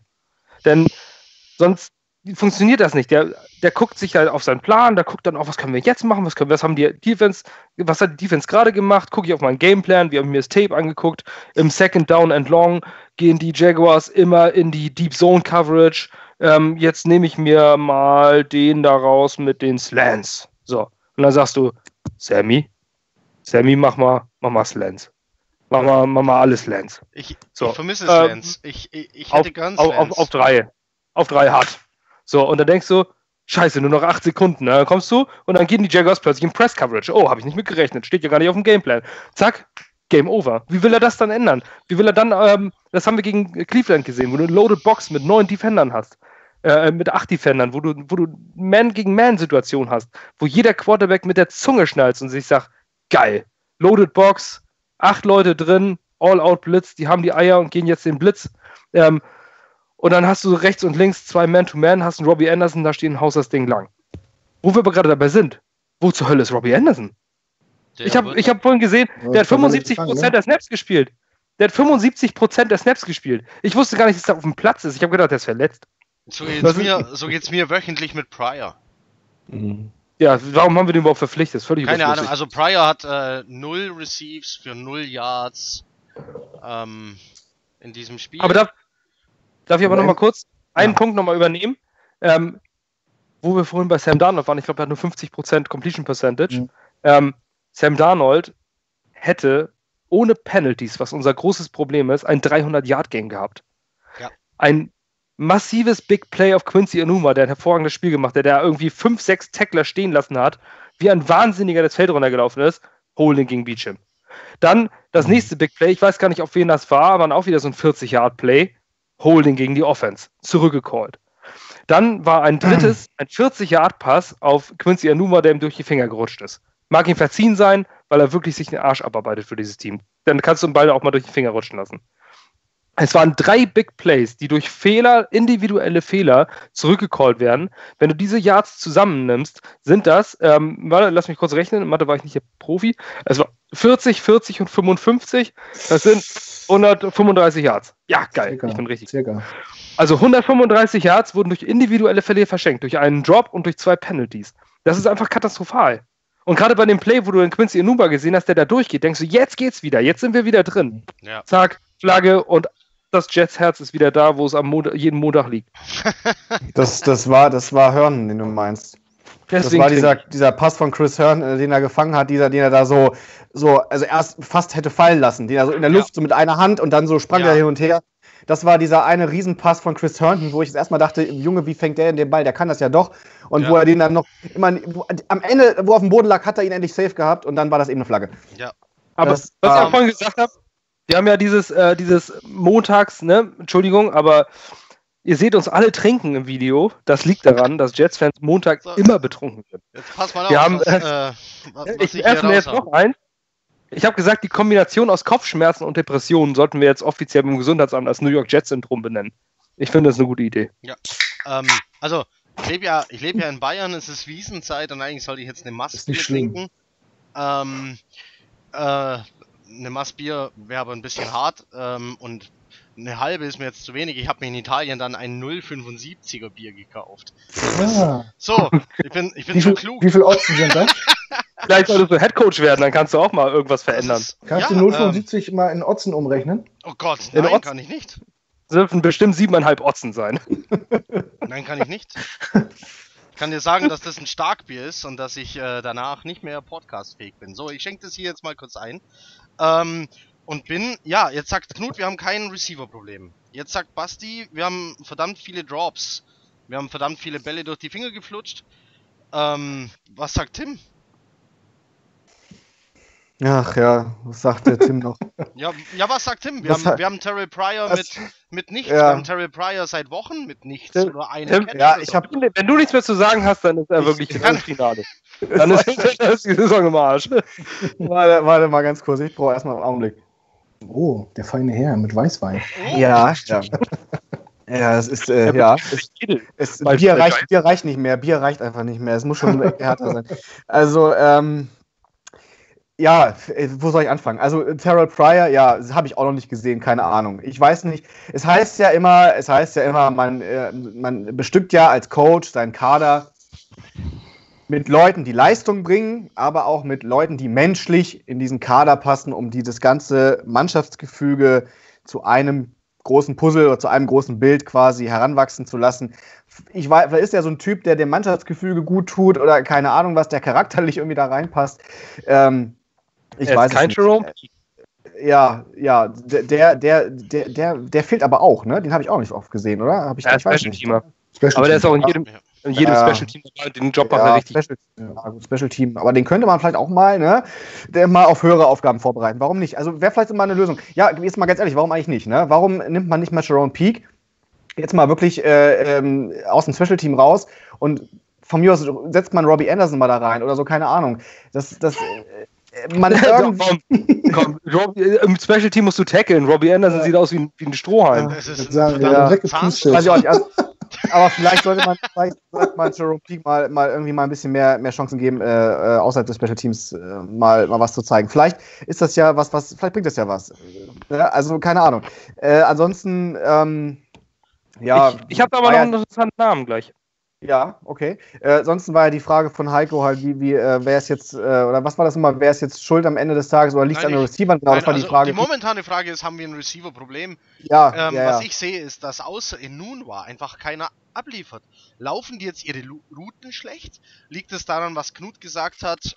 Man muss das mittelfristig auf die O-Line äh, zurückziehen, war das äh, Argument von, von Knut. Das ist auch wahrscheinlich gar nicht so falsch. Aber, oder liegt es wieder an den Play-Calls? Ich meine, jetzt schaue ich mir einen Baker Mayfield an, ähm, vor allem in einem Spiel gegen uns, und, und stell fest, der hatte so eine Art Wohlfühl-Playbook. Ja? Der hatte so eine Art Rookie-Wohlfühl-Playbook. Das war, ähm, im Zweifelsfall gibst du den Ball dem Hyde. Ähm, wenn nicht, dann spielst du kurz auf den Johnson. ähm, und im Notfall haben wir hier Slants. Ja, äh, da, da ist ein Tight End, Ja. da ist ein Tight End, da ist ein Also- schneller Receiver, laufen hier äh, die, die Slants durch die Mitte und so bringt er Bälle an den Mann und, und, und macht First Downs. Am Ende, am Ende des Tages, am Ende des Tages kann, kann ich ja gleich gleich irgendwie was ins Phrasenschwein werfen, wenn ich jetzt sage, es ist eine Mischung aus allem wahrscheinlich. Ne? Also es ist halt irgendwie. Ist aber ein Argument.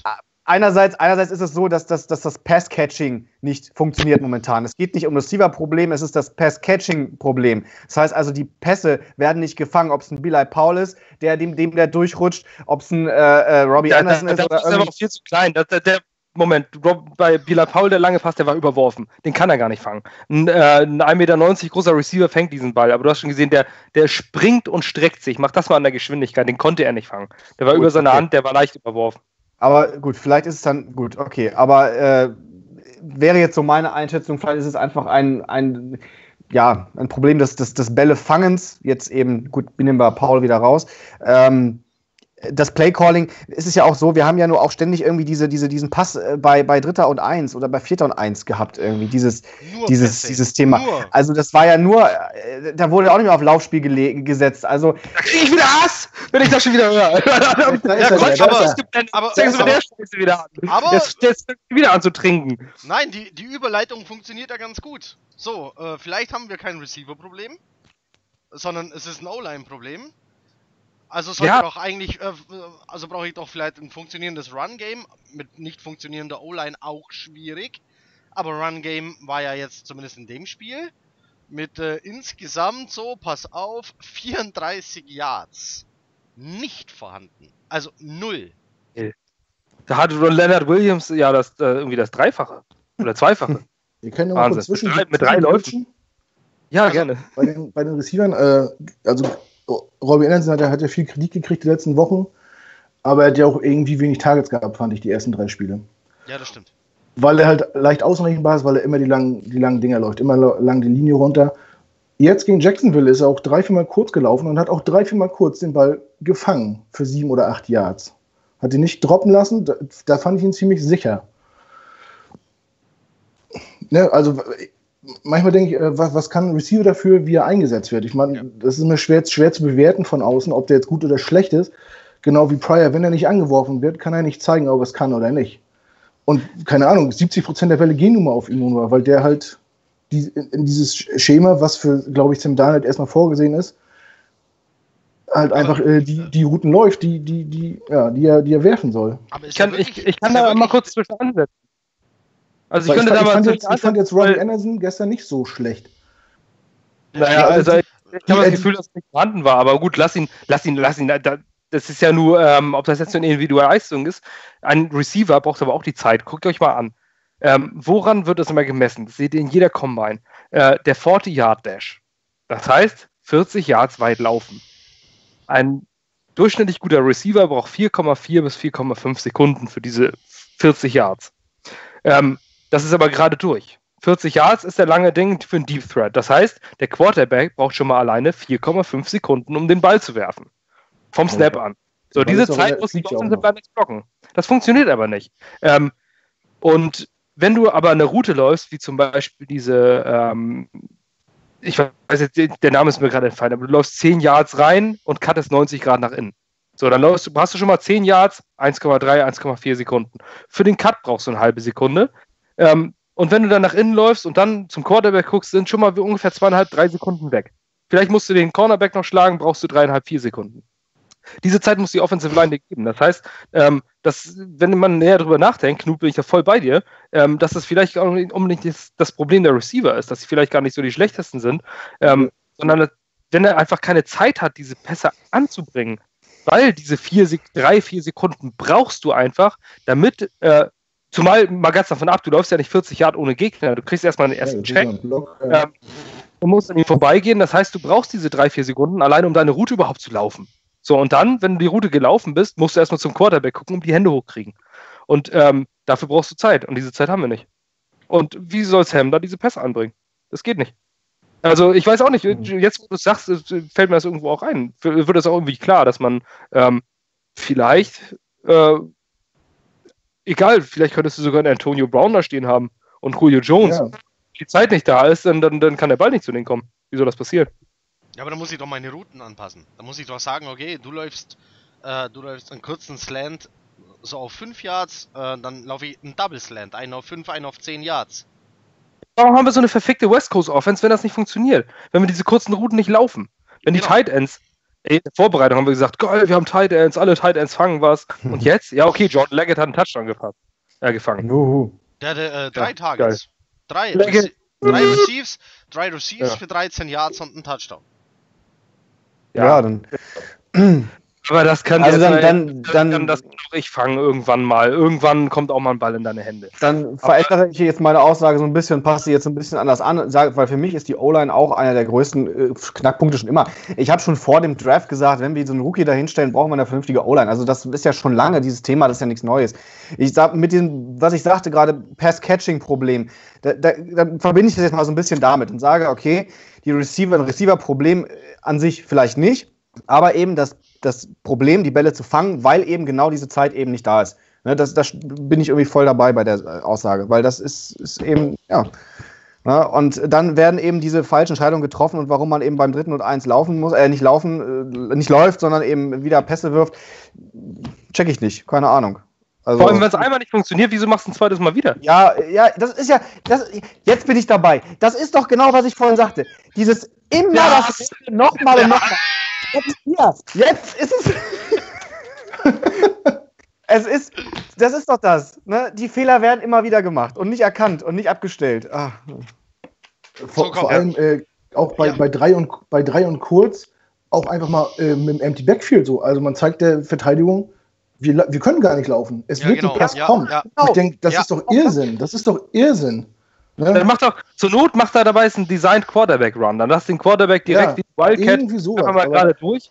Von vornherein zu verkaufen, das, das wird ein Pass bei 3 und 1 oder 3 und 2 und das vier, fünf Mal. Aber muss ich jetzt, muss ich jetzt hier wirklich die, die Frage noch in die Runde stellen, sind unsere ähm, Running Backs auch schlecht? Also ich halte viel von, von Weiß nicht, also ähm, ich finde, find, ich finde, wie, wie, viel, wie viel eine O-Line wert ist, sieht man, glaube ich, wenn man sich mal die Cowboys anguckt vor, von, vor zwei Jahren, als Doug Prescott und Elliott da reinkamen, da waren die das Top-Duo.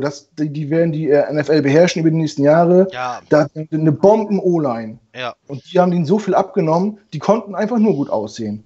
Und jetzt über die Jahre wird die O-Line immer geschwächt und jetzt sieht man, was bei rauskommt. Gut, jetzt gestern haben sie ein gutes Spiel gemacht, aber die sind doch nie, schon lange nicht mehr auf dem Niveau von vor zwei Jahren.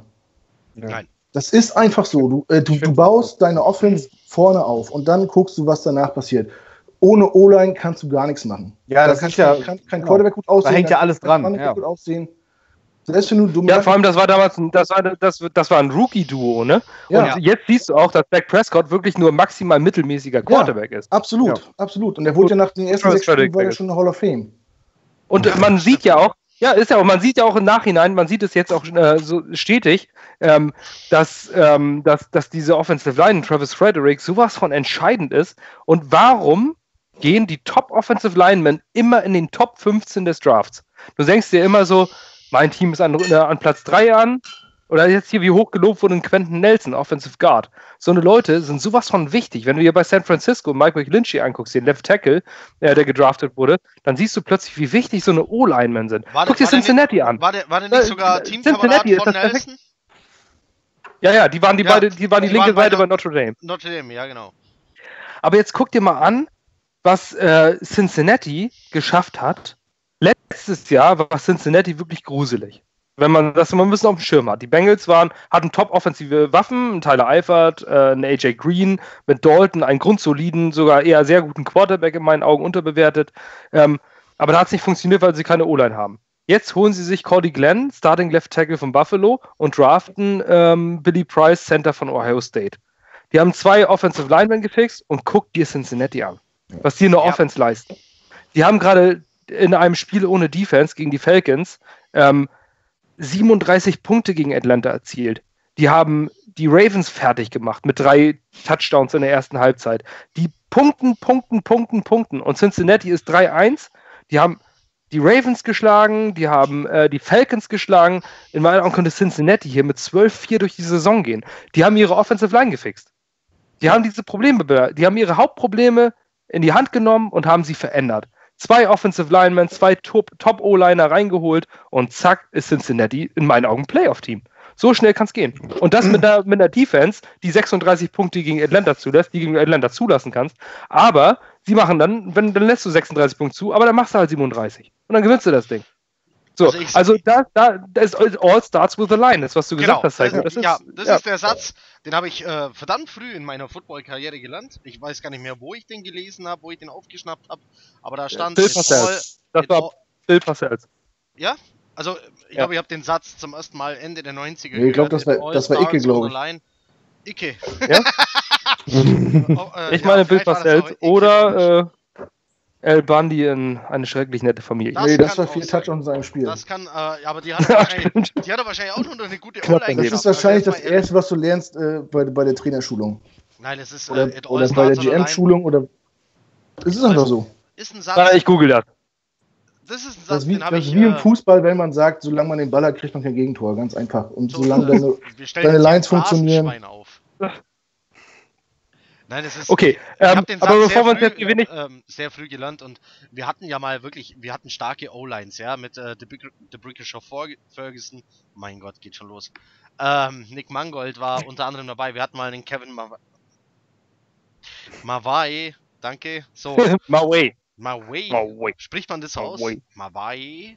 Mawai? Ich, Ich kann übrigens, äh, ich kann es übrigens nicht leiden, wenn Leute Test the Words sagen. Dieser wundervoll heißt italienisch halt klingende Testa Name, Verdi. er heißt Testa Verde. Okay? Es ist ein wundervoll italienisch klingender Name, Testa Verde. Du kannst nicht einfach, äh, du kannst nicht einfach sagen, Testa Verde. Das geht doch nicht. Ja, aber okay. du kannst. aber, Aber die Amis sagen auch Sam Ficken und nicht So, Sam Ficken. ja. Das heißt einfach Ficken. Aber, So, so, pass auf. Was, auf was ich hinaus will. Was kann dir helfen, Mhm. auch wenn du eine schwache O-Line hast? Äh, ein Über-Running Back. Also, äh, kein One-Cut-Back, der hier freies Gap und da muss ich durch. Äh, so einer bringt dir nicht viel bei einer schwachen O-Line, denn die werden keinen Gap aufbekommen. Oder ein Heiko fängt mit Le'Veon Bell an. Mhm. nein, nein, nein, nein, nein, nein, nein, vielleicht. Ich seh- also, ich schon die will- Ja, ja, das ist aber. Das, Warte, warte, Heiko, ich möchte Also. dich ungern unterbrechen, aber ich möchte noch eine, eine. Sache vom Spiel ganz gerne noch mit einbringen. Ja. Ähm, auch wenn sie nicht lang dauert, aber eine Sache vom Spiel möchte ich gerne einbringen. Und zwar ähm, ist das für mich der unverständlichste Playcall des gesamten Spiels, vielleicht sogar der gesamten Saison der Jets. ah, Punt äh, vierter, vierter Wenn und du sechs. Ja, Ja, wenn du Ja, 25-12 zurückliegst und nur noch vier Minuten zu spielen hast, dann musst du zwei Scores erlangen. Ja. Und wir hatten, glaube ich, noch ein Timeout. Ja. Wie willst du Zwei. das Spiel noch drehen können? Oder zwei Timeouts. Wie willst du das Spiel noch drehen können, wenn du puntest?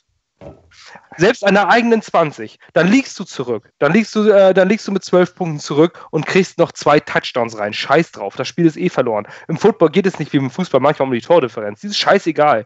Die Punktedifferenz ist kackegal. Zur Not gehe ich an der eigenen 1-Yard-Line. Bei Vierter und, Vierter und 18 gehe ich auch dafür. Aber wenn du noch vier Minuten zu spielen sind und du zwei Scores zurück, zwei Touchdowns zurückliegst, dann musst du das ausspielen. Um jeden Preis. Keiner würde einen Todd Bowles köpfen, äh, wenn er bei vierten und, äh, vierten und sechs in einer eigenen 20 äh, dafür geht. wenn du zwölf Punkte zurückliegst, das Ding noch aber, das, gewinnen musst. aber das riskiert Natürlich, ja war es nicht. natürlich war die Chance bei 5%, weil unsere Offense an dem Tag nicht geliefert hat.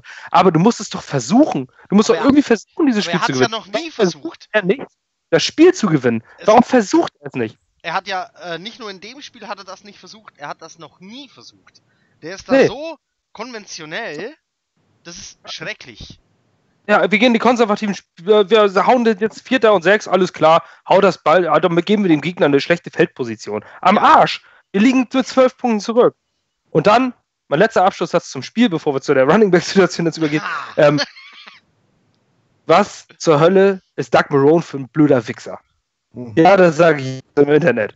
Was für ein Arschloch steht da, der sich einen, einem bodenliegenden Gegner bei 31 zu 12 mit 40 Sekunden auf der Uhr nimmt und eine Two-Point-Conversion versucht.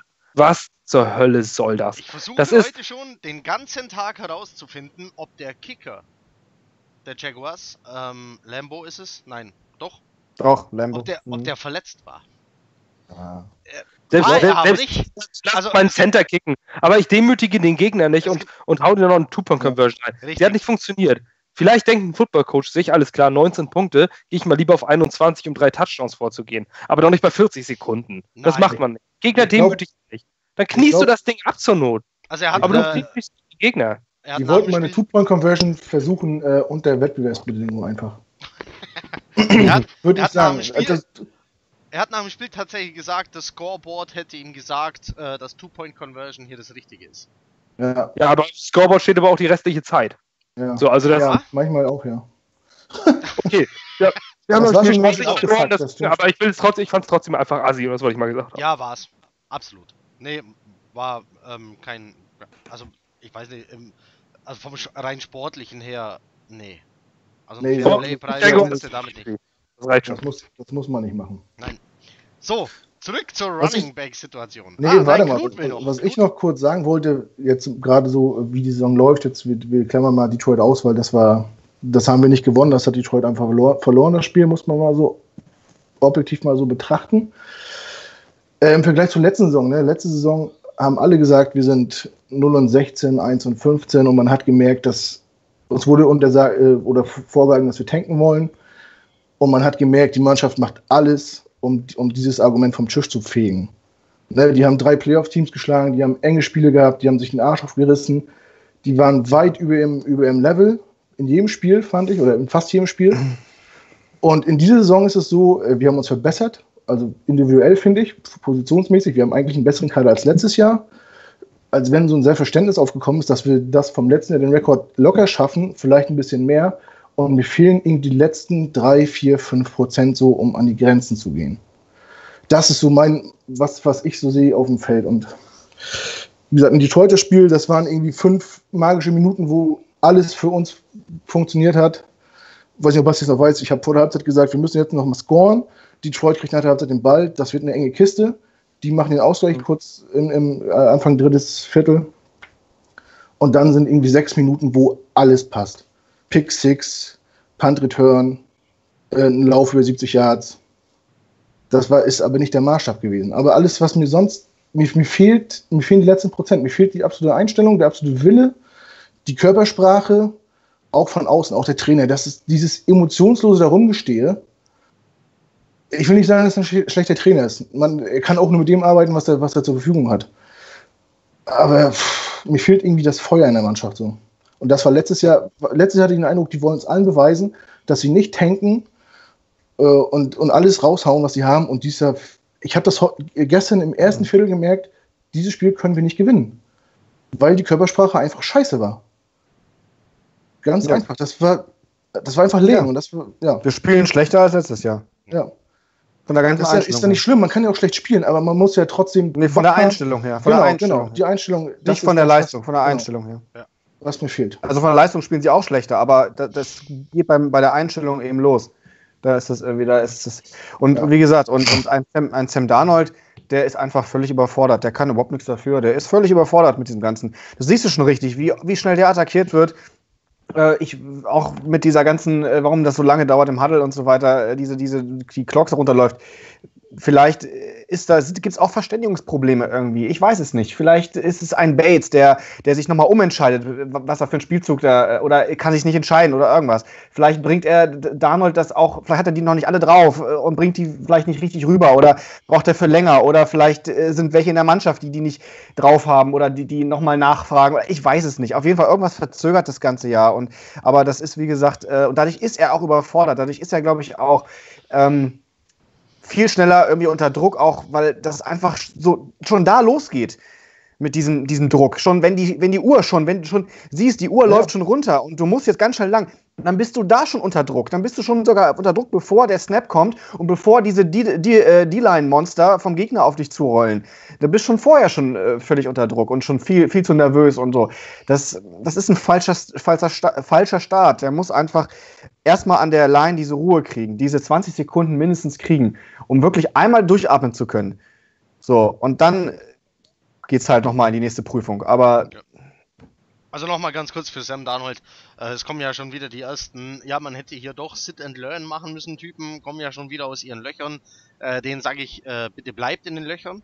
Ja, kommt da ja nicht raus, weil allein der Vergleich zu den anderen Rookie Quarterbacks zeigt, dass es absolut richtig ist, was die Jets da machen. Der Junge gehört aufs Feld. So. Das, da gibt's keine Diskussion. Da gehört kein Josh McCown hin. Ja? Der soll an der Seitenlinie stehen, der soll man, Sam Darnold sagen. Man lernt, man, man, lernt aus der Niederlage, man lernt aus Misserfolgen. Ja. Es gibt doch nichts Besseres, als zum Anfang der Karriere auf die Fresse zu kriegen. Guck den Dak Prescott an, der hat am Anfang der Karriere Erfolg gehabt und jetzt locker, locker läuft es nicht mehr.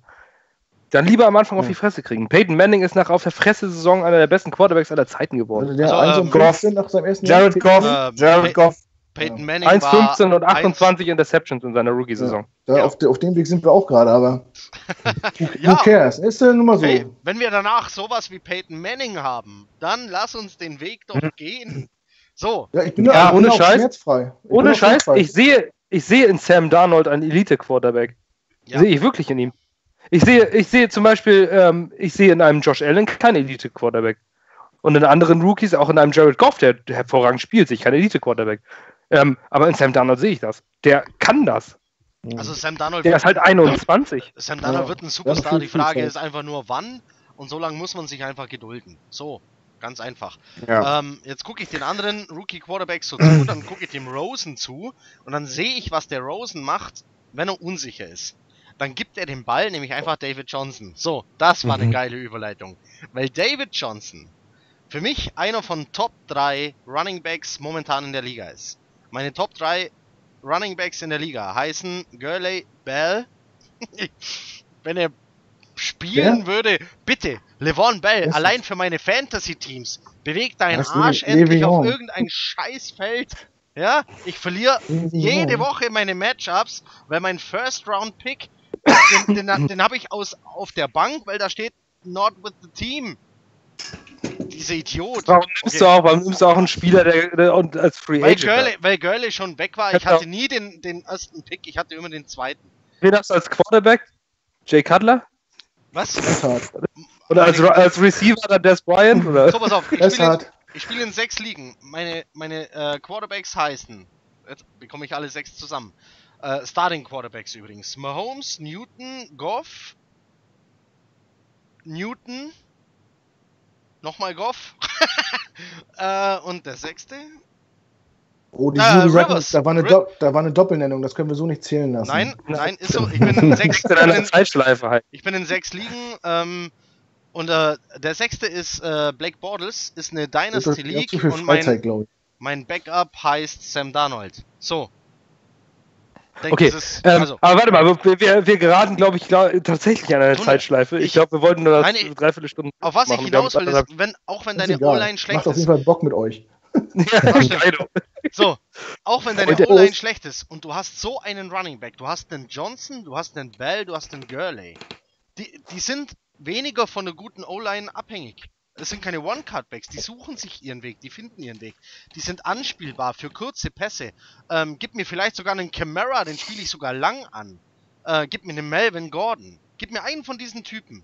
Ähm, ich rede nicht davon, gib mir Bell, wir traden für Bell. Äh, mir ist das Risiko zu hoch, dass du den äh, tradest, der spielt dann gar nicht. Ich will so einen Typ. Ich will einen, der auf diesem Level spielen kann. Leider wachsen die nicht auf Bäumen. Also, Ein Le'Veon Bell ist ein Once-in-a-Lifetime-Player. richtig. Den, So- äh, den wirst du als Franchise nicht einfach mal so eben finden. Nein, ähm, auf keinen Fall.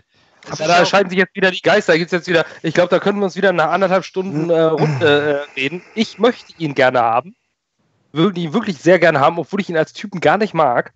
Ähm, aber also ich wenn möchte ihn du, gerne wenn, haben. wenn du den hast, äh, nee, also wenn wir das jetzt noch anfangen, diskutieren wir noch eine halbe, dreiviertel Stunde. Auf was ich hinaus will, ist, dass so ein Typ, der entlastet deinen Quarterback, der zieht Defender auf sich und entlastet deine Receiver, der entlastet deine O-Line, ähm, der blockt, der rackert sich ab, ja, der schmeißt sich da in die Bresche. So ein Typ, wenn du den hättest, wäre viel gewonnen. Ob wir jetzt für Levon Bell äh, traden sollen oder nicht, komm, ähm, wenn wir das Video hier äh, online stellen, haut doch das in die Kommentare. Sollen die Chats für Levon Bell traden, ja oder nein? Mich interessiert die Meinung der Leute ja auch dazu. Also, für mich. Aber, aber, dann, aber dann auch bitte mit Argumenten. Ne? Also ich möchte Ja, jetzt nicht irgendwie so, nein, so Bell ist geil, will ich haben, sondern nein, ähm, es schon. ist cool. Also nicht, haut mal ein bisschen was in die Diskussion oder sowas rein. Äh, ich glaube, jeder antwortet gerne und man muss auch nicht immer nur seine Meinung reinhauen. Jeder, man kann auch mal auf andere Kommentare antworten Aber- und sagen, also, äh, pass auf, deine Ansicht ist scheiße, weil oder deine Ansicht ist gut, weil. also so, ein, Running ähm, Back, ein Running Back von dem Level würde den Jets auch jetzt schon weiterhelfen.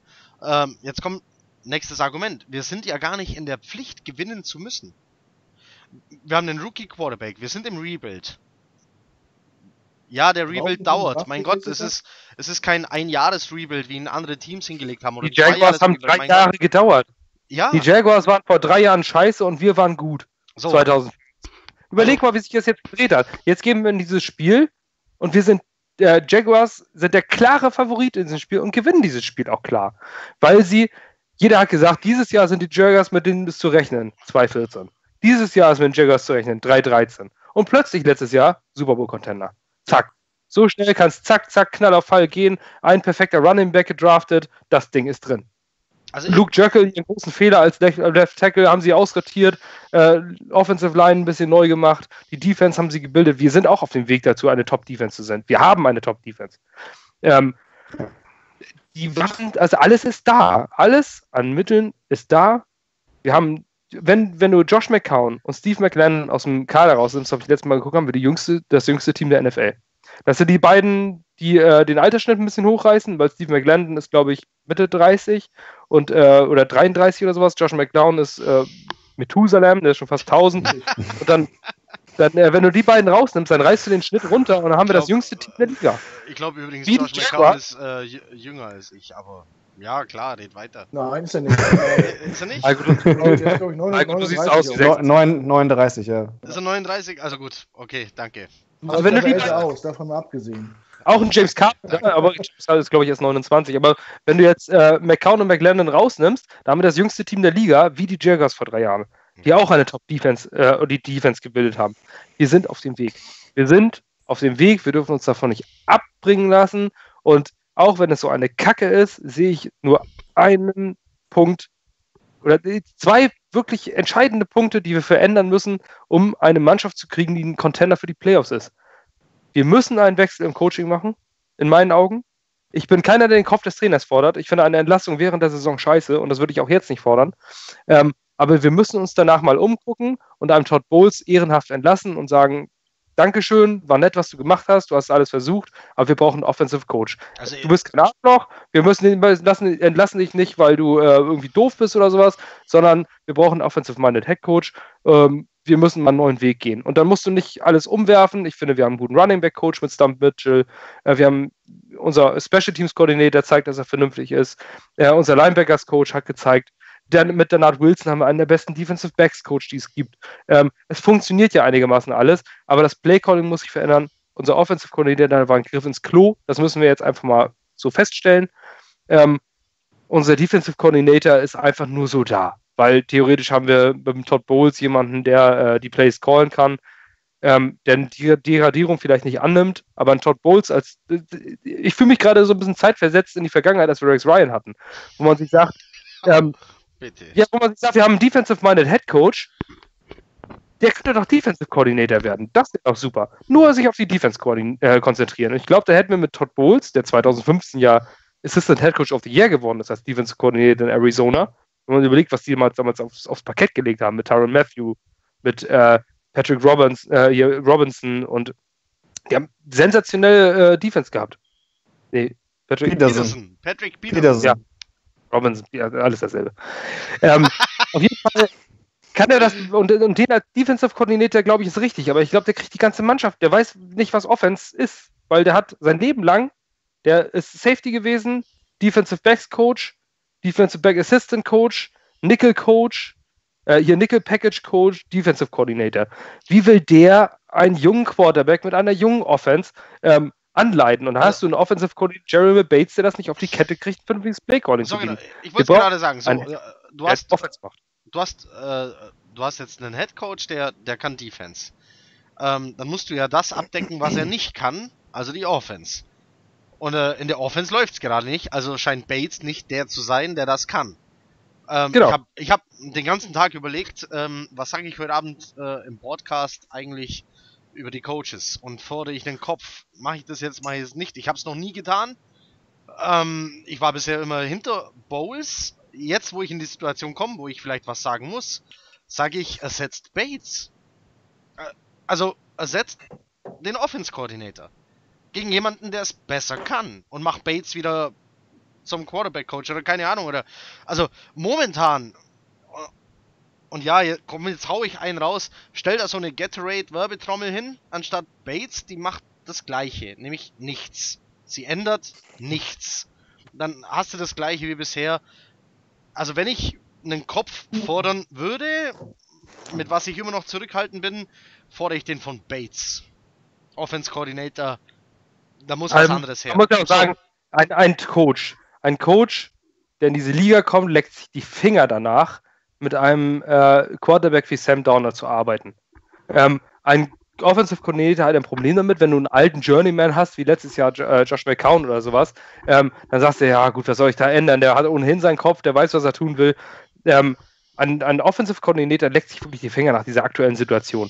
Und wir, glaube ich, dass wir werden nächstes Jahr, okay, wir, wir, gehen, wir müssen auch so langsam gleich mal beenden, habe ich das Gefühl. Aber ähm, für, also für mich der Abschluss, und das würde ich jetzt nochmal in den nächsten Podcast reinhauen, ähm, ist es einfach, dass wir einen Offensive Coordinator haben, der so ein Spielerflüsterer ist, ein bisschen College-Erfahrung hat oder sowas, ähm, der so ein junges Team aufbauen kann. Wo wir wieder bei John DeFilippo wären, aber da komme ich nächstes Mal zu. Also äh. ich denke, ich denke, wir haben die Möglichkeit dafür. Wir haben mit Mike McKagan einen äußerst sympathischen General Manager, den man in meinen Augen nicht auswechseln sollte. Der hat alles richtig gemacht, den Sam Darnold zu holen. Also, wer, ähm, wer, den Kopf fordert, jetzt mal ohne Scheiß, dieser Typ hatte 6834 Baustellen in dem Team und jetzt sind nur noch drei oder vier offen. Ja? Also ja, was der, was also der geleistet mit den ganzen Hin- und Her-Trades, es war einfach sensationell, was er gemacht hat. Für, für, und für mich ist Mac ganz weit außer Frage. Also wenn der geht, dann äh, nee, dann gehe ich immer einfach Neustart. Head Coach, aber Head Coach, Offensive Coordinator, Defensive Coordinator, neues Regime rein. Das ist das Business, das ist Football, das ist prof professioneller Sport. Wenn du die Leistung nicht bringst und wiederholte Fehler machst, dann musst du deinen Hut nehmen. Das ist ganz normal im professionellen Sport. Und man sollte nicht Asche bewahren, sondern das Feuer weitergeben. Und das ist, ähm, uh, wenn du merkst, es läuft sehr gut, philosophisch. Ja. Sehr Alter, philosophisch. Ja, aber da, aber da, da musst ja. du nicht, ähm, du kannst einfach nicht an Dingen festhalten. Das haben wir bei Rex Ryan auch gemacht. Nee, der muss bleiben, der muss bleiben, der muss bleiben. Und es war kacke, kacke, kacke. So, dann musst du auch irgendwann mal sagen, okay, Neustart, warum nicht? Äh, Todd Bowles ist ein netter Kerl. Das heißt doch nicht, dass man ihn, äh, dass man ihn äh, wie mit Mistforken vom, vom vom Hof jagt, sondern man muss einfach sagen, danke für deinen Job, aber wir brauchen einfach neue Inspirationen. Das klappt auch in der Ehe. Also, äh, Knut, Tim, ähm, weil ja. jetzt haben äh, ich, und, ich und Basti haben uns jetzt hier so ein bisschen. Nee, ähm, Knut. Schöner Dialog. Co Coach, Coaching. muss, da, muss da was geändert werden im Stuff? Ja oder nein? Ja, meine Wenn ja, was? Meine Meinung, meiner Meinung nach auch. Ich glaube, Todd Bowles ist fachlich absolut eine Nummer 1 wenn es funktionieren würde, wäre das der perfekte Defense Coordinator. Also äh, was der für Blitzing-Systeme fährt, ist ja Wahnsinn. Ne? Also das ist, das ist seins, das sehe ich auch ein und das ist fun funktioniert. Was mir bei ihm einfach fehlt, ist die Körpersprache. Der, der steht ja, wie du sagst, eine Gateway-Tonne da draußen. Ne? Ob, ob du jetzt mit, mit 20 führst oder 20 zurückliegst, du würdest ihn das ja nicht ansehen. Und ich glaube nicht, dass er ein Typ ist, der in der Kabine der Mannschaft irgendwie eine Gänsehaut auf die Haut zaubert, dass die rausgehen mit lechzenden Zähnen und, und wissen, jetzt zerpflücken wir alles. Ne, ob das jetzt in England ist oder Buffalo, die zerpflücken. Und das fehlt mir, dieses, so ein äh, emotionaler Leader, so ein, der die irgendwie an, anfeuert und anpusht und äh, dem die Spieler auch konsequent folgen. Wenn ich das sehe bei den Rams zum Beispiel, äh, dass, der, dass der Coach mit den, mit den Spielern feiert nach dem Touchdown. Ich meine, das war Donnerstag ein Hammerspiel gegen die Vikings. Und der macht ja, diese, gegen- ja, gegen so, so, hier so, so ein Bassjump ne? mit, mit, mit, mit Jared Goff und so eine Sachen und der geht draußen mit und Todd Bowles steht da als wie immer, wie, äh, ohne Emotionen, ohne, als wenn er keine Gesichtsmuskeln hat. Also Ja. wenn ihn, auch, auch wenn man ihn nicht mag, Pete Carroll, Pete Carroll hat so den Super Bowl Ja. gewonnen, ne? Indem er durchdreht an der Seite. Das, das fehlt mir diese, äh, ich glaube, er hat einfach dieses Christoph Daum-Syndrom hat er nicht. Dieses Spieler motivieren können oder Spieler an ihre Grenzen führen können. Das Hast du das fehlt mir so ein gerade bisschen. Christoph Daum-Syndrom genannt? Ja, was hat der, was hat der damals mit der mittelmäßigen Mannschaft rausgeholt? er hat das zumindest alles getan, weil er ein absolut Ja? reines Gewissen hatte. Ja, Ich, ich, ich war nur akustisch nicht sicher, ob der Name gerade gefallen ist. Okay. Nein, das war jetzt zum nein, Beispiel. passt. Alles Aber das, das, alles das, das fehlt mir halt ein bisschen. Er ist halt, Ja. er ist halt fachlich natürlich eine Eins. Und was er in Arizona gemacht hat und was er auch mit unserer Defense gemacht hat, ist natürlich bemerkenswert. Aber da fehlt vielleicht auch ein bisschen was, gerade so was, was Richtung Offense geht. So. Und ähm, da muss man das halt auf andere Leute verteilen, finde ich. Also eine Ja, ich, also ich würde, ich, eine ich würde Änderung im Coaching-Staff erwünscht, aber nicht bei Todd Bowles. Ich würde Todd Bowles gerne im Coaching-Staff behalten, nur nicht als Head Coach. Okay. Ganz einfach. Ich, ich brauche einen, der die Mannschaft berührt und der, der die greifen kann und der die mitnimmt. Also in, in eher irgendeiner Art und Weise, so motiva motivationsmäßig. und Ja. eher offensive-minded. Der Ah, nicht unbedingt, meint wenn, wenn, wenn, du, wenn du einen guten äh, Offense-Koordinator hast, der den Leuten sagt, wie das funktioniert und, wie, und der weiß, wie er mit einem jungen Quarterback umgeht, kannst du auch einen Defense-minded Head Coach haben. Das spielt überhaupt keine Rolle in meinen Augen. Aber unser OC ist, entweder traut man es dem Donald noch nicht genug zu, oder er ist einfach zu ideenlos. Ich habe keine Ahnung. Tim. Änderungen im Coaching-Staff, ja oder nein? Äh, warte, Ähm, aber ich, ich entscheide, entschuldige mich mal kurz für fünf Sekunden wegen des Bieres. Ich muss auf Toilette? Wegen des Ich muss auch auf Toilette. Ich bin gleich wieder da. Was ist denn jetzt los, Ich Junge? muss auch auf Toilette. Ja, dann mach. Ja, super. Dann geht So. mal alle. Tim, So. das ist unglaublich. Aber gut. Ich kann das wenigstens halten. So. Nee, du kannst jetzt auch ohne? Unterbrechung, Nee, ach, alles gut, alles gut. Ich bin. Äh, ohne Unterbrechung deine Meinung kundtun. Nee, Änderungen im Coaching-Staff, ja oder nein? Wenn ja, welche? achso, soll ich jetzt, jetzt soll ich jetzt sagen, auch will keiner. Klar, okay. nee. Machen wir zu Das- zweit weiter. Gut. Ja, Also dann, dann mache ich, dann mache ich jetzt einfach nur mal äh, einen kurzen, einen kurzen Schnitt durch die letzten Punkte und mache so mein Schlusswort damit. Äh, Nummer eins, ich finde das Running Game bei uns ist gut. Ich habe damit, ich finde, das ist eins der mit der besten Offense-Punkte, die wir haben, zu, gemeinsam mit dieser Kombination Inunwa, äh, Darnold Inunwa. Das sind so mit dem Running Game zumindest so die besten offensiven Punkte, die man ansprechen kann bei uns. Ähm, Nummer zwei, äh, Bell, ja, für mich auf jeden Fall, weil er ein Zugpferd ist, weil er die, diese, diese, diese Macht und diese Power hat, eine Mannschaft wirklich nach vorne zu ziehen. Ähm, irgendwie, er, er, er bringt ja. also, äh, er ist eben durch diese, durch dieses, durch diese Once-in-a-Lifetime-Player-Modus, sage ich mal, ist er einfach einer, der, der wirklich die Kraft hat, eben äh, so ein durch, durch, durch seine durch sein äh, überdurchschnittliches Können einfach im wahrsten Sinne des Wortes die, den, den, die Bewegung nach vorne wirklich anzutreiben, wirklich den Weg nach vorne, irgendwie nicht nur metaphorisch, sondern auch wirklich so, zack, der, der kann das vielleicht. Der kann vielleicht auch mit einer etwas schlechteren O-Line besser umgehen als der Durchschnitt, sage ich mal, den wir jetzt da auf dem Feld haben. So, und deswegen auf jeden Fall, weil der bringt uns vielleicht wirklich äh, weiter nach, ja, weiter nach vorne und in Tag. So. ähm, dann äh, war das, das Thema noch ganz kurz mit der, äh, also Sam Darnold auf jeden Fall äh, so- sollte, also der, der muss auf jeden Fall auf dem Platz bleiben. Ich finde das überraschend, aber dass ein Patrick Mahomes bei den Chiefs so gut aufspielt, obwohl er letztes Jahr ja auch auf der Bank saß, hinter Smith. Also da hat das ja auch mal funktioniert. Trotzdem Der hat Andy Reid als Head Coach. gut. Wunderbar. Den, den, dann brauchen wir den auch. Dann brauchen wir den auch. Der, der muss ja Andy, mal Reid, wieder Andy, Reid ist, Andy Reid ist einer der besten Offensive-Minded dann Coaches, Ja, natürlich. Der hat ja auch tolle Ziele. Der hat ja auch, der hat ja auch tolle Waffen. Ist ja auch keine Frage. Nein, nur Darnold muss auf jeden Fall äh, auf dem Platz stehen und auch nicht irgendwie jetzt für zwei Spiele mal durch McCone ausgetauscht werden, keine Pause gönnen. Lass den bloß drauf, weil das, das, das macht das sind jetzt falsche Signale. Ne? Das, das macht den irgendwie dann noch depressiv oder so, wenn der jetzt vom Platz muss. Also äh, würde ich auch absolut nicht empfehlen. Der ist jetzt drauf.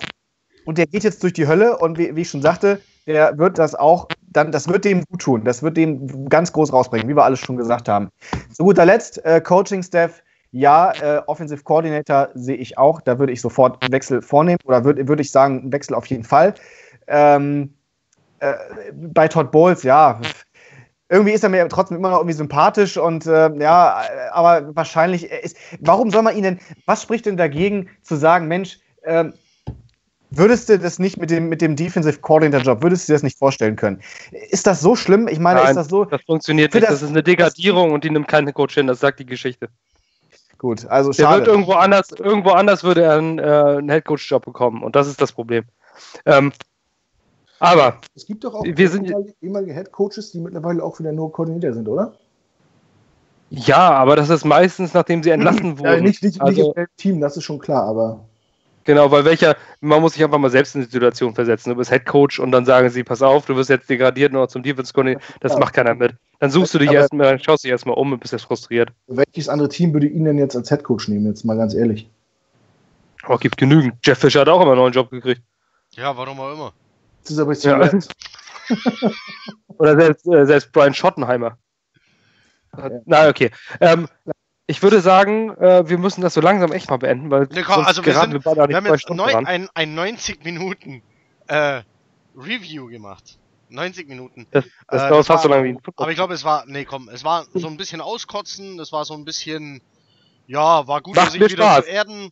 Ich hoffe, ähm, ihr seht jetzt einmal, einmal noch, ähm, wie unfassbar entsetzt Knut und ich gemeinsam aussehen können. Ich hoffe, dass ich das richtig in die Kamera halte. Ja. das war, das war in New York bei der Fordham University. Es war unglaublich, Bob. Das war unglaublich schlecht, was die gemacht haben. jo, ja. Also, äh, es geht noch schlechter, ne? Das haben wir bei, Fordham, bei den Fordham Rams gesehen. Ja. Aber gut.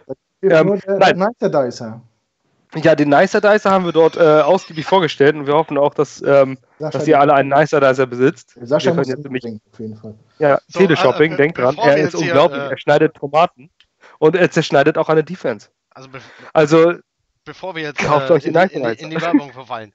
Nee, so, wir haben jetzt äh, tatsächlich ein 90 Minuten Review gemacht. Das ist äh, furchtbar lang. War vielleicht aber auch notwendig, sich ein bisschen was von der Seele zu reden vor allem die Coach-Diskussion ist was, das wird uns jetzt wochenlang beschäftigen, ganz ehrlich. Und zwar mit jeder Niederlage, die jetzt da kommt, mehr. Ähm, ich hau jetzt was ganz Böses raus, Jets-Fans da draußen, gewöhnt euch an Niederlagen diese Saison. Ähm, ich frage mich nur, warum so viele jetzt entsetzt sind, dass jetzt Niederlagen kommen. Bevor wir das Thema jetzt weiter anschneiden. Nochmal, Rebuild, Rookie Quarterback, ja, mögen Ausreden sein, bla bla bla, aber wir müssen auch gar nicht gewinnen. Wir müssen weiterentwickeln. Das ist wichtiger als gewinnen. Und dann, wann wir gewinnen, sehen wir dann. Anderes Thema. Und ähm, überlegt, überlegt mal kurz. Wir kriegen, äh, ich gehe davon aus, dass wir vielleicht mit 3.13, 4.12, das so haben es auch viele getippt. Weißt wenn wir damit durch die Saison gehen, da haben wir einen Top 5 Pick. Bosa. Top... Nein! Entschuldigung. Nein!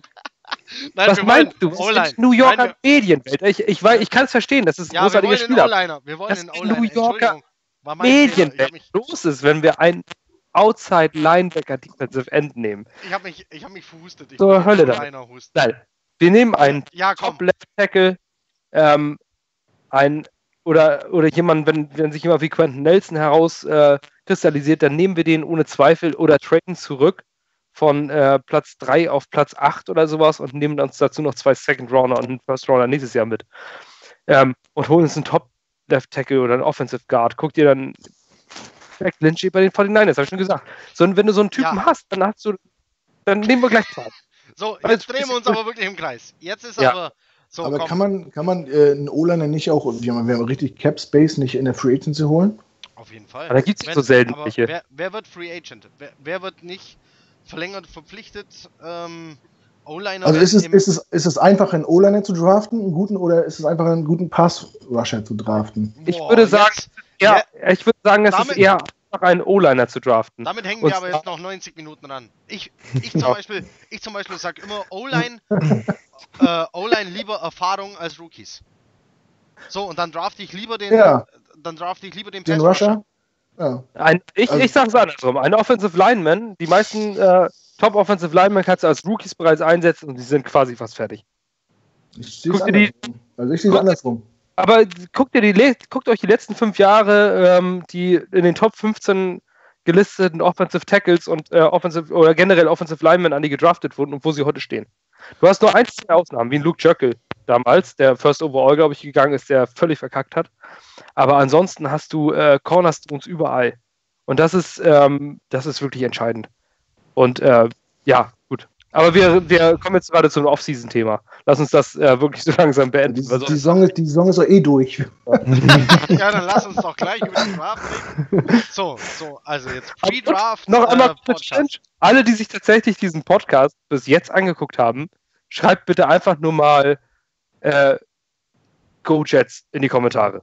Das ist nochmal was. Das ist gut. Das ist gut. So, Bei Facebook bitte. Bei Facebook wünschen, oder dem Post, den wir äh, jetzt gesetzt haben. YouTube geht auch. Aber schreibt einfach nur mal Go Jets oder äh, Penis oder je nachdem, was ihr so schreiben wollt. Penis- Penistag, Penistag. ja, genau. Und, Völlig in äh, Vergessenheit geraten. irgendwas, auf jeden Fall, lasst uns mal bitte äh, da, ob ihr tatsächlich uns anderthalb Stunden zugehört habt. ja, äh, wäre interessant zu wissen. Nee, komm, damit machen wir Schluss. Ähm, ich stelle das Ding auf jeden Fall heute Nacht noch online. Also wer es heute Nacht noch anguckt, warum zum Teufel bist du noch wach? Ähm. Jetlag, Jetlag. die alle vorbereiten. allen anderen einen schönen guten Morgen. Ähm, bis dann, macht es gut. Chat up. Vielen Dank. Shut up. Wiedersehen. Ciao. Ciao.